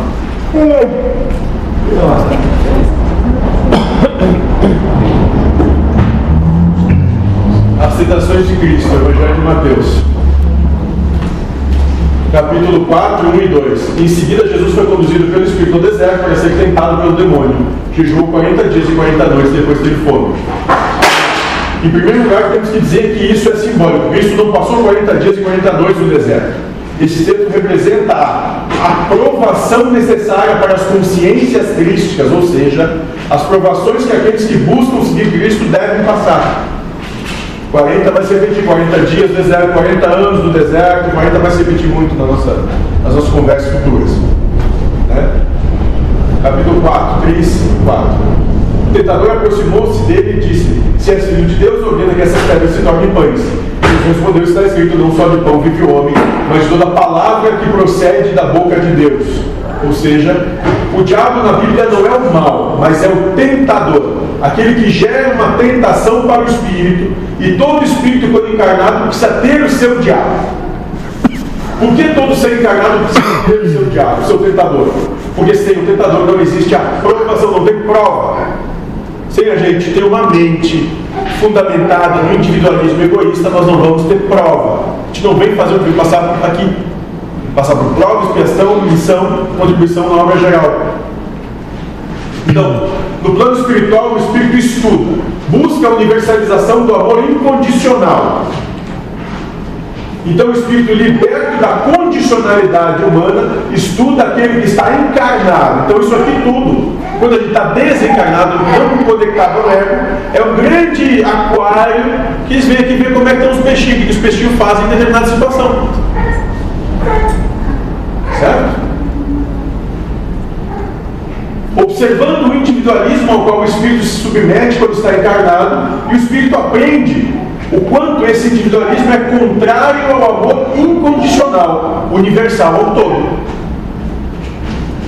Da mesma forma que em qualquer liceu, tudo que é aprendido precisa ser testado. É necessário que se faça uma prova a respeito do que foi o estudo. E o que o espírito imaginariamente acredita que já sabe, imaginariamente, pois somente nas provas vai oferir realmente o que aprendeu.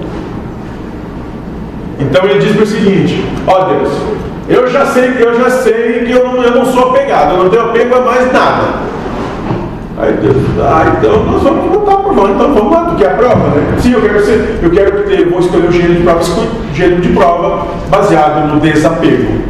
Ou seja, eu vou ter uma encarnação toda, né, onde o apego vai ser uma coisa que vai ser criadas verdades, que isso é importante ter, importante poder conduzir o futuro de tudo, saber das coisas e tal, para ver se eu vou me desapegar mais a Deus do que essa verdade que eu tenho que saber, que eu tenho que ter, que eu tenho que ser para ter e ter para ser. Certo? E então chega a aprovação, ou seja, a oferição daquilo que o Espírito realmente aprendeu. Os livros são fechados, os professores se afastam e o Espírito é colocado à prova. E os mecanismos do karma são instrumentos para o Espírito provar o que realmente aprendeu, para o Espírito se conscientizar o quanto aprendeu sobre cada aspecto, respondendo o que aprendeu sobre estudos já feitos. Prova de foro íntimo quando consegue, segue adiante para novas provas. Quando não consegue, volta a fazer a prova sobre o mesmo tema. É que... Quando a gente não consegue, né? porque situações na nossa vida se repetem, são cíclicas. Alguém já teve situações cíclicas na vida? É, acontece porque a gente não passou na prova quando vem. Que nem artes marciais, ficar só na teoria vai apanhar direto. Tem que ter a prática ali para ver que não pode tudo aquilo. Aqui, aqui não muda muito, né? Isso. Essa aqui é a base de construção do ego de todos nós. Egoísmo é a grande prova do planeta Terra. Né? Então o espírito encarnado é instigado ao egoísmo a todo pensamento e o que é que instiga o espírito ao egoísmo? O ego. O ego é o diabo do espírito, ou seja, o ser humano é o diabo, para que o espírito tenha a oportunidade, usando seu livre-arbítrio, provar para si mesmo que aprendeu o que estudou, o amar a Deus. Então, quando olharem no espelho, podem fazer os chifrinhos, os rabinhos, que a Tia sabe bem como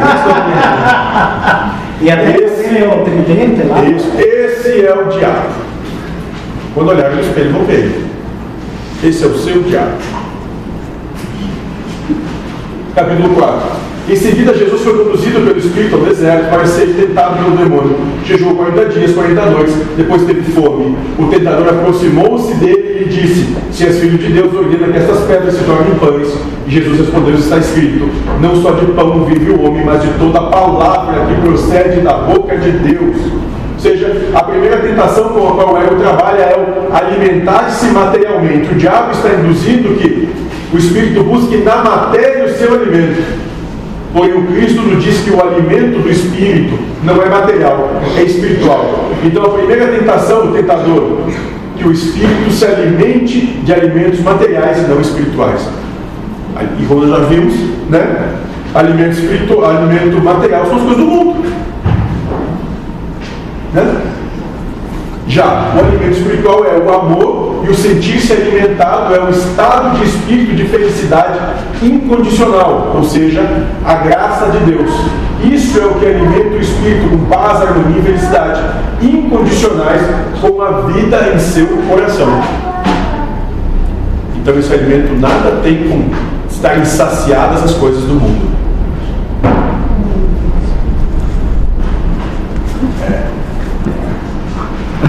Louvado seja Deus por isso também. Certo? Nato tranquilo daqui?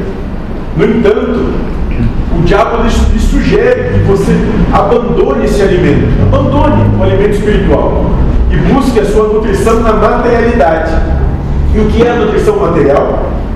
O que é que lhe faz bem material, materialmente falando, o que lhe satisfaz materialmente falando. É a paixão, ou seja, a felicidade condicionada. Isso é bom se tal coisa for assim, se não for assim, não é bom para mim.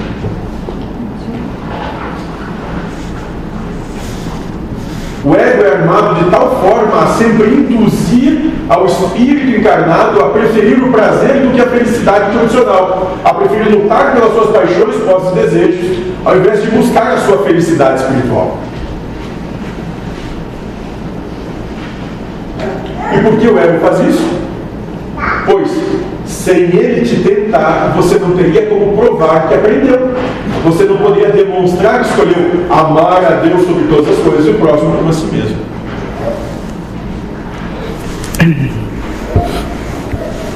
Perfeito até aqui? Tranquilo?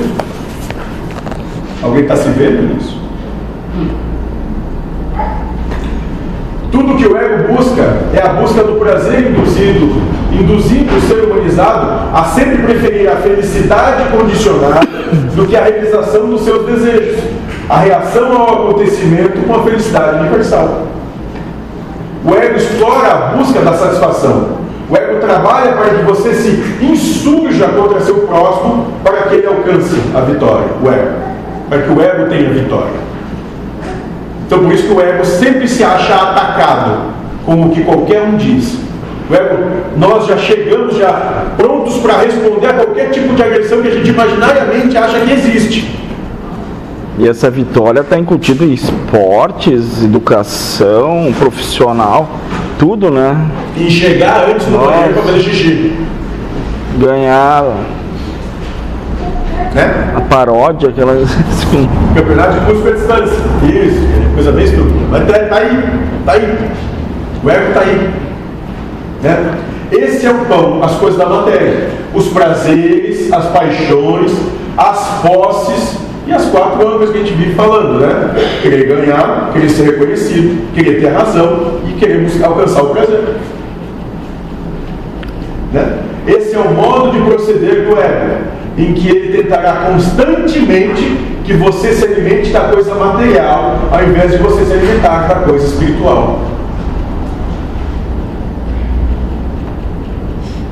Se você quer alcançar Deus, você deve ter a lucidez que todo raciocínio fundamentado no ter o prazer é a tentação, é o diabo dizendo: se você é filho de Deus, transforme esse acontecimento humano em alimento material.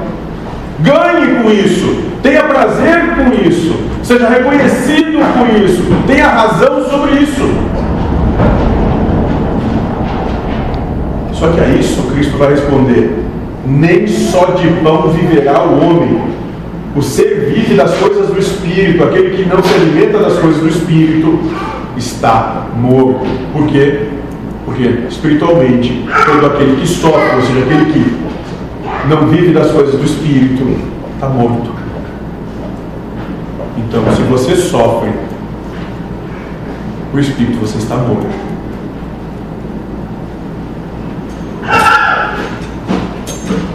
A tentação de cada um é o gênero da prova que cada espírito elege para si. Você alcança a lucidez da sua tentação olhando para si mesmo e encontrando em si aquela que mais te incomoda, aquilo que você elege como a sua maior dificuldade na vida. Então aquilo que tu diz, putz, isso é foda para mim, está ali a tua tentação. Tá ali. Vai com ficando. Hã? Picanha, mano. Com você. Entendeu? Tudo aquilo que vocês dizem para o mundo é errado. É a tentação que vieram dizer. Eu prefiro amar a Deus do que julgar o que acontece. Eu escolho amar a Deus. Eu escolho compreender que é a vontade de Deus e não a minha. Que eu sou nada. A aprovação surge no confronto entre a ideia e a realidade. Se você vai compreender a realidade que vem de Deus ou se vai dar asas às suas verdades, idolatrar o diabo, idolatrar a si mesmo.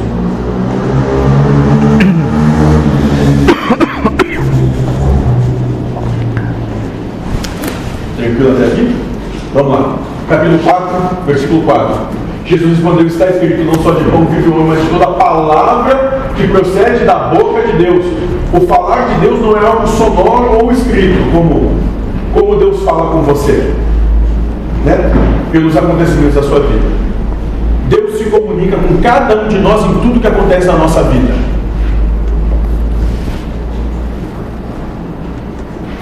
Então, o dia que tu ficou doente, bateu o carro, que brigou com o marido, esposo, filho, pai, mãe, tudo isso é comunicação entre você e Deus.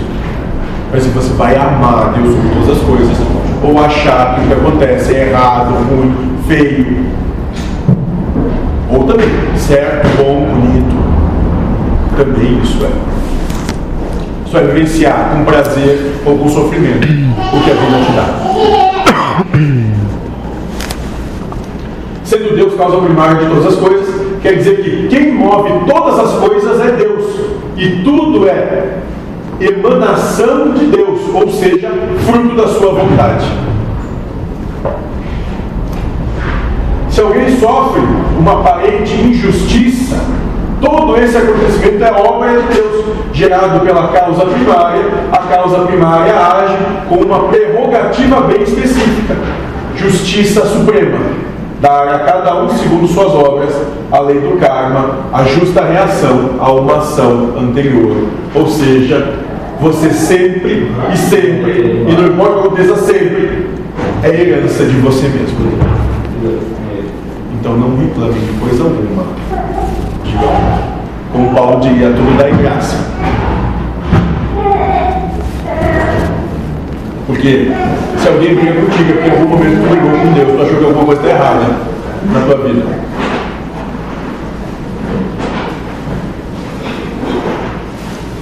Então, se naquele momento alguém foi aparentemente justiçado, foi Deus que gerou o acontecimento a partir da justiça divina, e se você tomou conhecimento, é Deus falando muito claro a você aqui: ergo-me em justiça. A qualquer acontecimento da vida, é Deus dizendo para ti: ergo-me em justiça. Assim sendo, podemos entender as palavras do Cristo. O ser não vive apenas do pão, o ser vive da ação divina, da justiça, da justiça suprema, do erguer-se de Deus e não da satisfação das suas condições, dos seus desejos, das suas paixões, das suas vontades. O Cristo, por fim, quer dizer ao Espírito que ele deve ter participação aos acontecimentos, mesmo sendo tentado pelo ego, se alimentando do amor de Deus, amando todo acontecimento que Deus impõe ao Espírito. E eu quero que isso vai pegar todo acontecimento que Deus impõe Espírito. Deus não está brincando. Não leve Deus como brincadeira. Ele não está brincando. Capítulo 4, 5 a 6. O demônio transportou o, a cidade santa, colocou-o no ponto mais alto do templo e disse-lhe: Se és filho de Deus, lança-te abaixo, pois está escrito: Ele deu a seus anjos ordem a teu respeito. Proteger-te-ão com as mãos, com cuidado para não machucares o teu pé em alguma pedra. Né? Todos os ensinamentos religiosos prometem o bem celeste, ou seja, lhe promete depois do desencarne o resultado do bem viver de acordo com a forma de viver. Nenhum ensinamento religioso real lhe promete um bom resultado nessa vida, ou seja, não lhe promete nenhum resultado nessa vida. Vai mudar nada. Tudo que tiver de acontecer vai continuar acontecendo. Vai ficar doente, o filho vai ficar doente, vai ter desemprego, vai ter dificuldade, vai ter problema tudo vai continuar mesma forma. Não vai mudar coisa alguma. Né? A tentação do ego é usar o conhecimento religioso que está embutido nele, dizendo: se você acreditar mesmo, salte no vazio do desconhecido. Com isso, o ego incita a buscar o conhecido. Se eu trabalhar muito, eu vou ganhar dinheiro. O ego promete lhe dizer qual o seu destino sempre ele tenta a incitar, a esperar o resultado. O ego jamais lhe incitará a solidamente seguir o caminho de Deus. O ego lhe diz para ter medo do desconhecido, ter medo do vazio.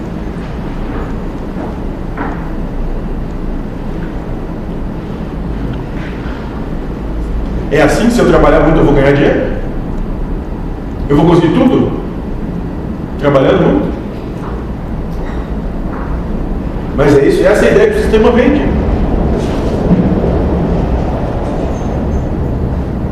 Mas o sistema vende uma ideia de que faça o que eu digo e será feliz. Compre o carro, a caminhonete, o carro importado, a caminhonete importada. Compre o helicóptero, o avião, a nave espacial, o foguete galáctico e será feliz. O universo é mental, né? Não material. Então. Não é por aí.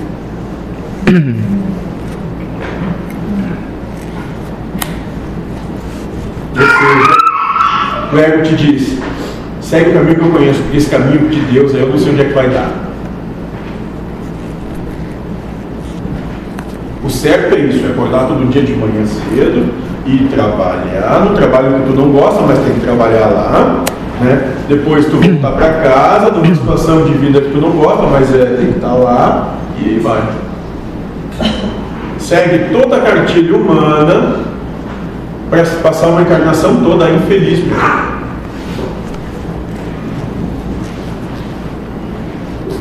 Buscando com anseios que tu nunca vai ter condição de suprir.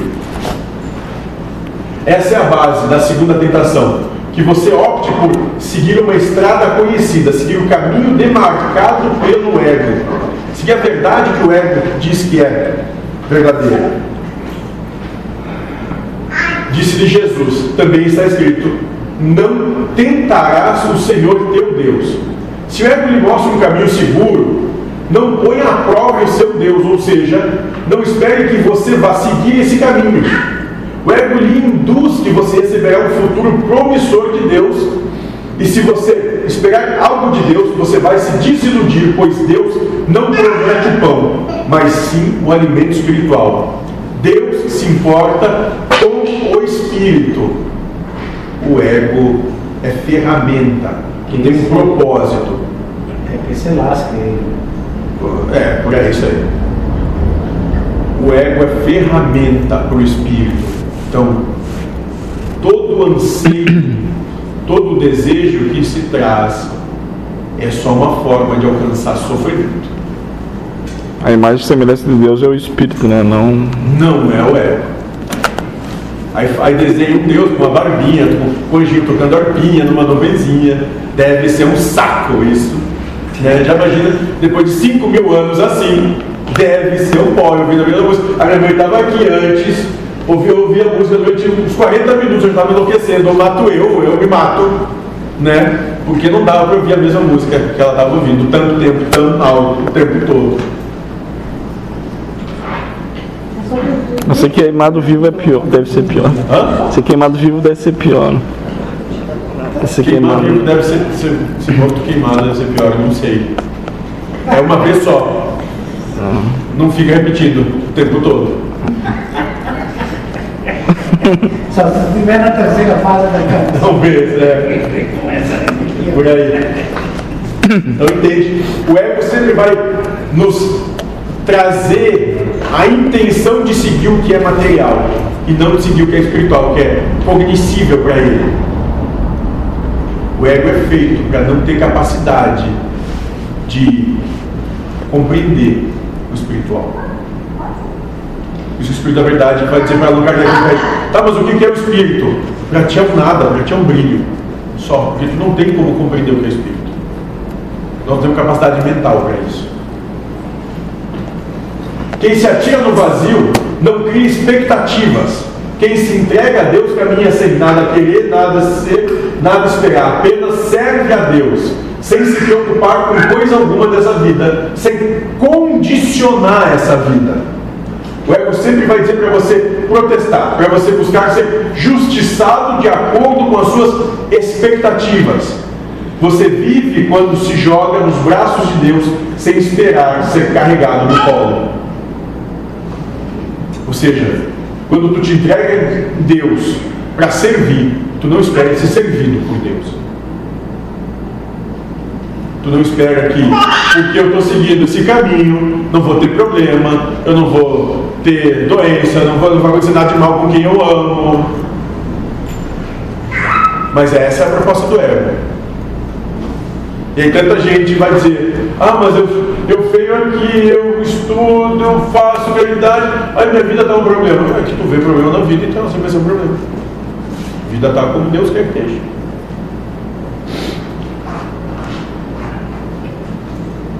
Capítulo 4, 8 a 11. O demônio transportou uma vez mais a um monte muito alto e lhe mostrou todos os reinos do mundo e a sua glória, e disse-lhe: Dar-te-ei tudo isto, se protestando, se, se prostrando-te diante de mim, me adorares. E respondeu-lhe Jesus: Para trás, Satanás, pois está escrito a teu Deus, e só a ele servirás. Em seguida, o demônio deixou que os anjos aproximaram-se dele para servi-lo. Ou seja, o diabo disse que daria o mundo ao Cristo. E o que é tudo isso? Tudo isso são todas as coisas do mundo, todas as coisas materiais. Ou seja, essa é a terceira fundamentação do ego. O ego está sempre prometendo posses materiais, desde que você acredite nele. O ego lhe diz que se você trabalhar mais, terá mais. O ego lhe diz que se você estudar muito, terá muitas posses e prestígio. O ego está sempre induzindo você com a promessa de se tornar um ser mais rico. E quando falamos de posse, não falamos aqui apenas de objetos. Existem, em verdade, três tipos de possessão. Né? A primeira é a possessão sobre objetos e coisas, que é a segunda é a possessão moral, que é alcançada quando você se acha certo e acha o outro errado. O ego lhe promete a subjugação do outro, ou seja, lhe promete que você irá possuir o próximo se brigar e discutir com ele, se mostrar que ele nada sabe, se lutar para impor a sua verdade. E isso se dá através de raciocínios e sensações. Acredita que você pode mudar o próximo para as suas verdades. Então, olha só, a primeira verdade é a primeira posse sobre os objetos e coisas, mas a segunda é a moral. Quantas vezes a gente discute só pelo prazer de ter razão? Isso é uma posse. Posse moral. E a terceira né, é a possessão sentimental, que é transformar o outro em dependente e carente sentimentalmente de você. É exigir ser amado. O ego lhe dá raciocínios para que você acredite que os outros têm obrigações que devem cumprir para que você se sinta amado. O filho deve fazer o que eu quero que ele faça para que eu me sinta amado pelo filho. O marido e a mulher devem submeter um ao outro para que se sintam amados. Isso é posse sentimental. E o ego, que trabalha com isso, diz: se você me adorar, ou seja, acreditar em mim, eu prometo que as outras pessoas vão fazer aquilo que você quiser, tudo que você acredita que é certo. Fundamentação de todo relacionamento é essa terceira posse. Todo relacionamento é um relacionamento karmático. Está fundamentado nisso. Essa é a base e fundamento que todo ego humanizado possui para que sirva de provação. E respondeu-lhe para trás Satanás, pois está escrito: adorarás o Senhor teu Deus e só a ele servirás. Ou seja, alcançar a lucidez de adorar a Deus é não ter posses materiais, morais e sentimentais. Materiais, morais e sentimentais. E com isso nós estamos dizendo que você não pode ter coisa alguma. Estamos dizendo aqui para você amar aquilo que tem do jeito que é, sem condições para amar.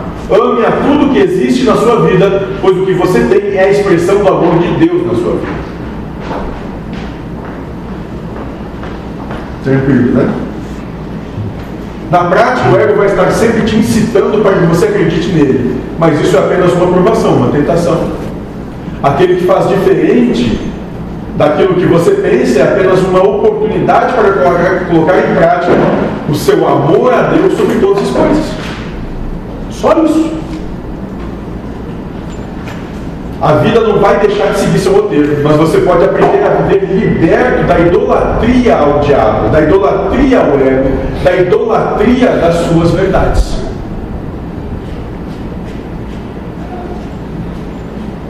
Todo o seu raciocínio será, será levado para que você opte pelo prazer. Todo o seu raciocínio será levado para que você coloque Deus à prova, sua fé à prova. Todo o seu raciocínio será fundamentado na opinião de que se você acreditar nele, o mundo estará aos seus pés e você possuirá o mundo, as coisas materiais. Essa é a intenção. Como você se interrelaciona com as coisas, com tudo que acontece. Em seguida, o demônio deixou e os anjos se aproximaram dele para servi-lo. Então o ego acaba e você passa a viver entre os anjos, acaba a sua provação. E é isso que quer dizer o deserto.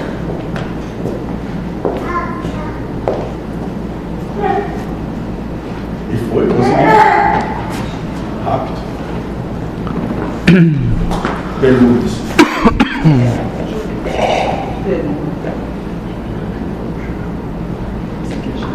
É chato. Não é velho. É chato. É a minha, era a minha verdade. A gente dizer não sei. É naquela festa que não tem Então, Eu não sei se o café do Vanderlei é de presidiário, né? Eu não sei. Não, não é de presidiário. vai É. ter É de presidiário. Coisas piores. Ah. Mas não é para presidiário.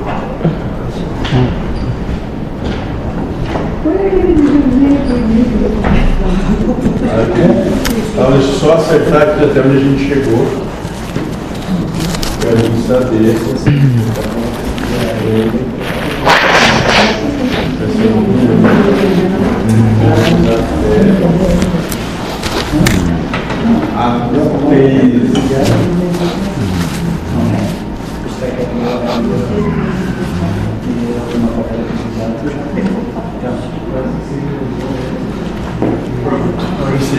Não tem recreio? Cara, é isso aí. A gente de hoje a gente já falou até mais do que que. É o vídeo do começo.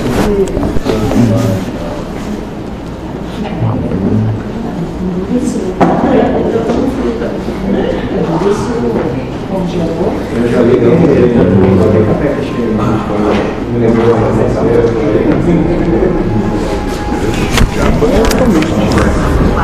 Não, eu concordo, mas digo assim, é, é aquele, é aquele medo de, de, pô, eu estou cometendo um erro. Mas Comete alguém não tem fé.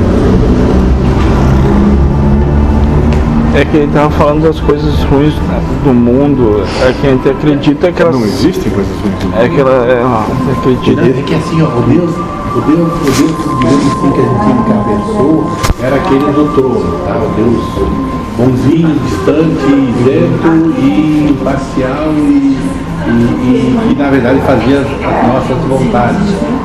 Mas aí no momento que tu para e pensa que realmente pô, a minha vontade se impõe a dele, Deus vai ser partidário. Isso, claro. Não existe livre-arbítrio daí. Sim, daí não existe porque ele vai ser partidário.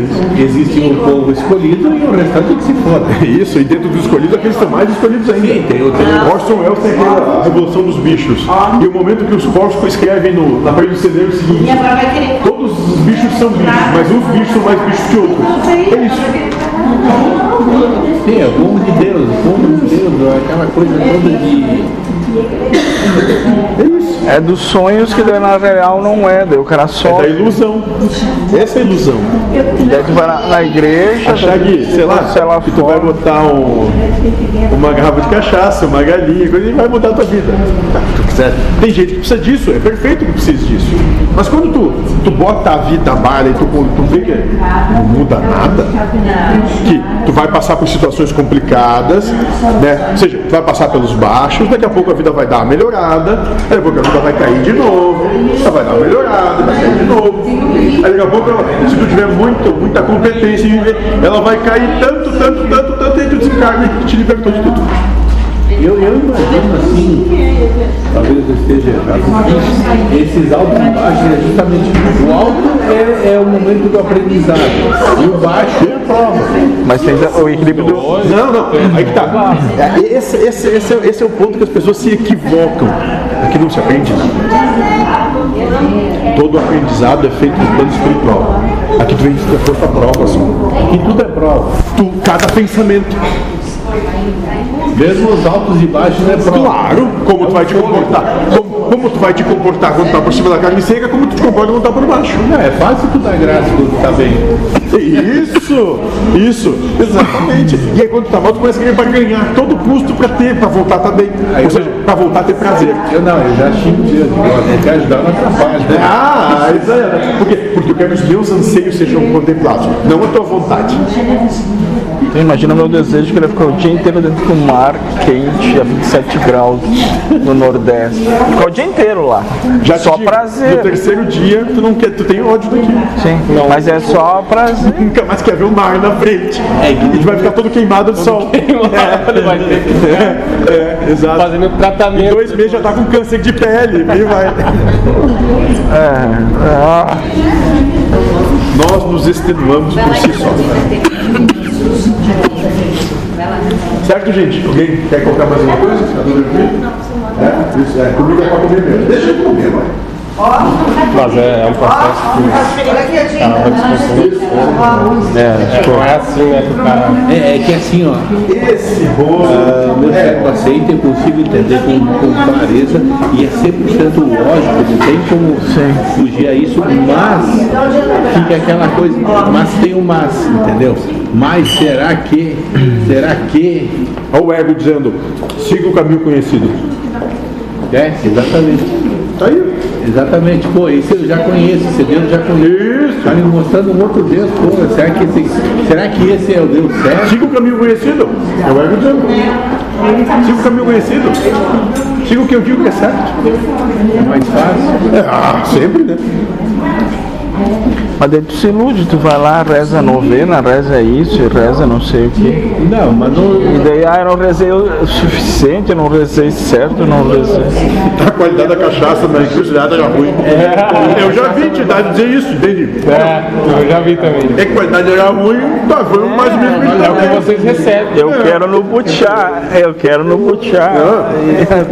Aqui é lá que custa 100, 200 mil reais a garrafa. em de comprar um charuto cubano, né? Ah, tá me dando esse charuto de 60 centavos. O que, que tu espera que eu fazer por ti? E na, Até o espírito já pegou câncer só de fumar um. É. e na, na questão de, de muitos bens materiais, o mentor fala que tem o ônus e o bônus, né? O ônus, o bônus seria o prazer, mas o ônus é sustentabilizar e manter tudo aquilo. Não, e não é só isso. Mas Tem que é, entender que tu veio com um padrão de, de problema para passar. É, e, esse, e a gente tem vários. vários é, porque uma vez ele mostrou isso é como se fosse um gráfico. Então tu tem a questão de saúde, emprego, família, é, bem-estar, todos esses gráficos, né? Ou seja, tem algumas coisas que tem mais, outras tem menos, dá para te, te ter um, o que tu tem que. O, a, a, pra te vivenciar a vicissitude que tem. Então, e tem gente que daqui a pouco consegue. Pô, eu, eu quero muito dinheiro. Se te der muito dinheiro, tu tem que vai diminuir saúde. Ou na questão de felicidade do relacionamento, ou alguma coisa assim. Ou seja, tu vai continuar sofrendo. Você não vai ser uma coisa pela outra. É o ditado, feliz no amor e feliz É, por aí vai. Então, e uma vez ele mostrou que é bem interessante que isso aí anda mais ou menos com cada um de nós, esse gráficozinho que eles A têm lá. insatisfação vai existir. Isso, a proposta de insatisfação, sim. A insatisfação depende de ti. Entende? Mas vai existir para todo mundo. Então, tu vai conseguir uma coisa, mas outra vai ficar ruim. Não tem problema. Entende? A prova vai continuar igual. É que a gente se ilude. Porque a gente pensa o seguinte: puta, agora meu problema é que eu tô sem dinheiro, então dinheiro. Aí tem, vem o dinheiro. Aí vem o dinheiro, tá, vou ficar doente. Aí tem o dinheiro, mas tá doente. Aí, pô, mas eu não queria ficar doente e gastar Né? dinheiro na, na... Aí daqui a pouco assim, sim, é, puta, eu preciso do emprego, preciso do emprego. Aí tem o emprego. Aí, bah, mas eu queria ficar em casa mais, eu não tenho tempo pra mim, eu não sei o quê, não sei o quê. daí tem gente- Tá satisfeito. Isso, então o gráfico ele vai sempre se manter harmonizado no que tu veio pra passar. Não adianta, tu pode diz na hora que tu quiser. É que na verdade aquilo, aquilo que tu falou realmente é a cada pensamento. Não é a cada dia nem a cada hora, é a cada Cada pensamento. pensamento, porque todo pensamento te é dado. Nenhum é teu real. Espírito não pensa como, como a gente entende pensamento. Isso a gente está inserindo uma proposta de ego, baseado naquelas, Aquelas, nas tentações. É questão de, de razão, né? Dessa razão do ego. Isso. Acho que, Que vai pra- sempre te acho que o prazer ainda é.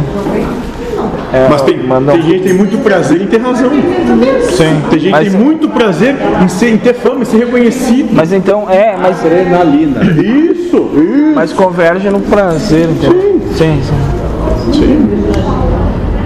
Que parece que o corpo precisa Não, não é o corpo. é, comer, sim, É essa merda aqui. é comer, ou é estar agasalhado, banho quente, não frio, e é tudo, parece que no prazer. É por isso que criança tem essa facilidade, porque criança não tem conceito. Sim, sim. Ela, ela come no meio da merda, ela Isso. Isso. vai. Tem O reino dos céus é para aqueles que são como as criancinhas, ou seja, não tem condição para brincar, para viver. Se tu aqui tá bom, se eu tô melhor tá bom. Se, se o cara é branco, preto, amarelo, azul, vermelho, tanto faz. Tem poucas verdades. E isso não tem verdade criada. Não tem quase o ego, não tem quase Isso, o o ego não ego. está formado. Exato. Ele é quase um espírito mesmo. Muito menos para desconstruir. Então, então o ego, na verdade, ele praticamente começa a se construir em idade escolar.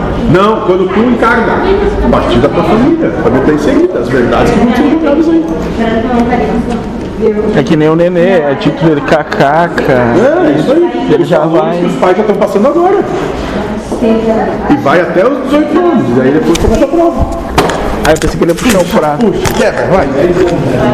É Duralex, vamos ver se. É Duralex, certo? Cai na boca, mano. Qual, dá pra dar um pra ele?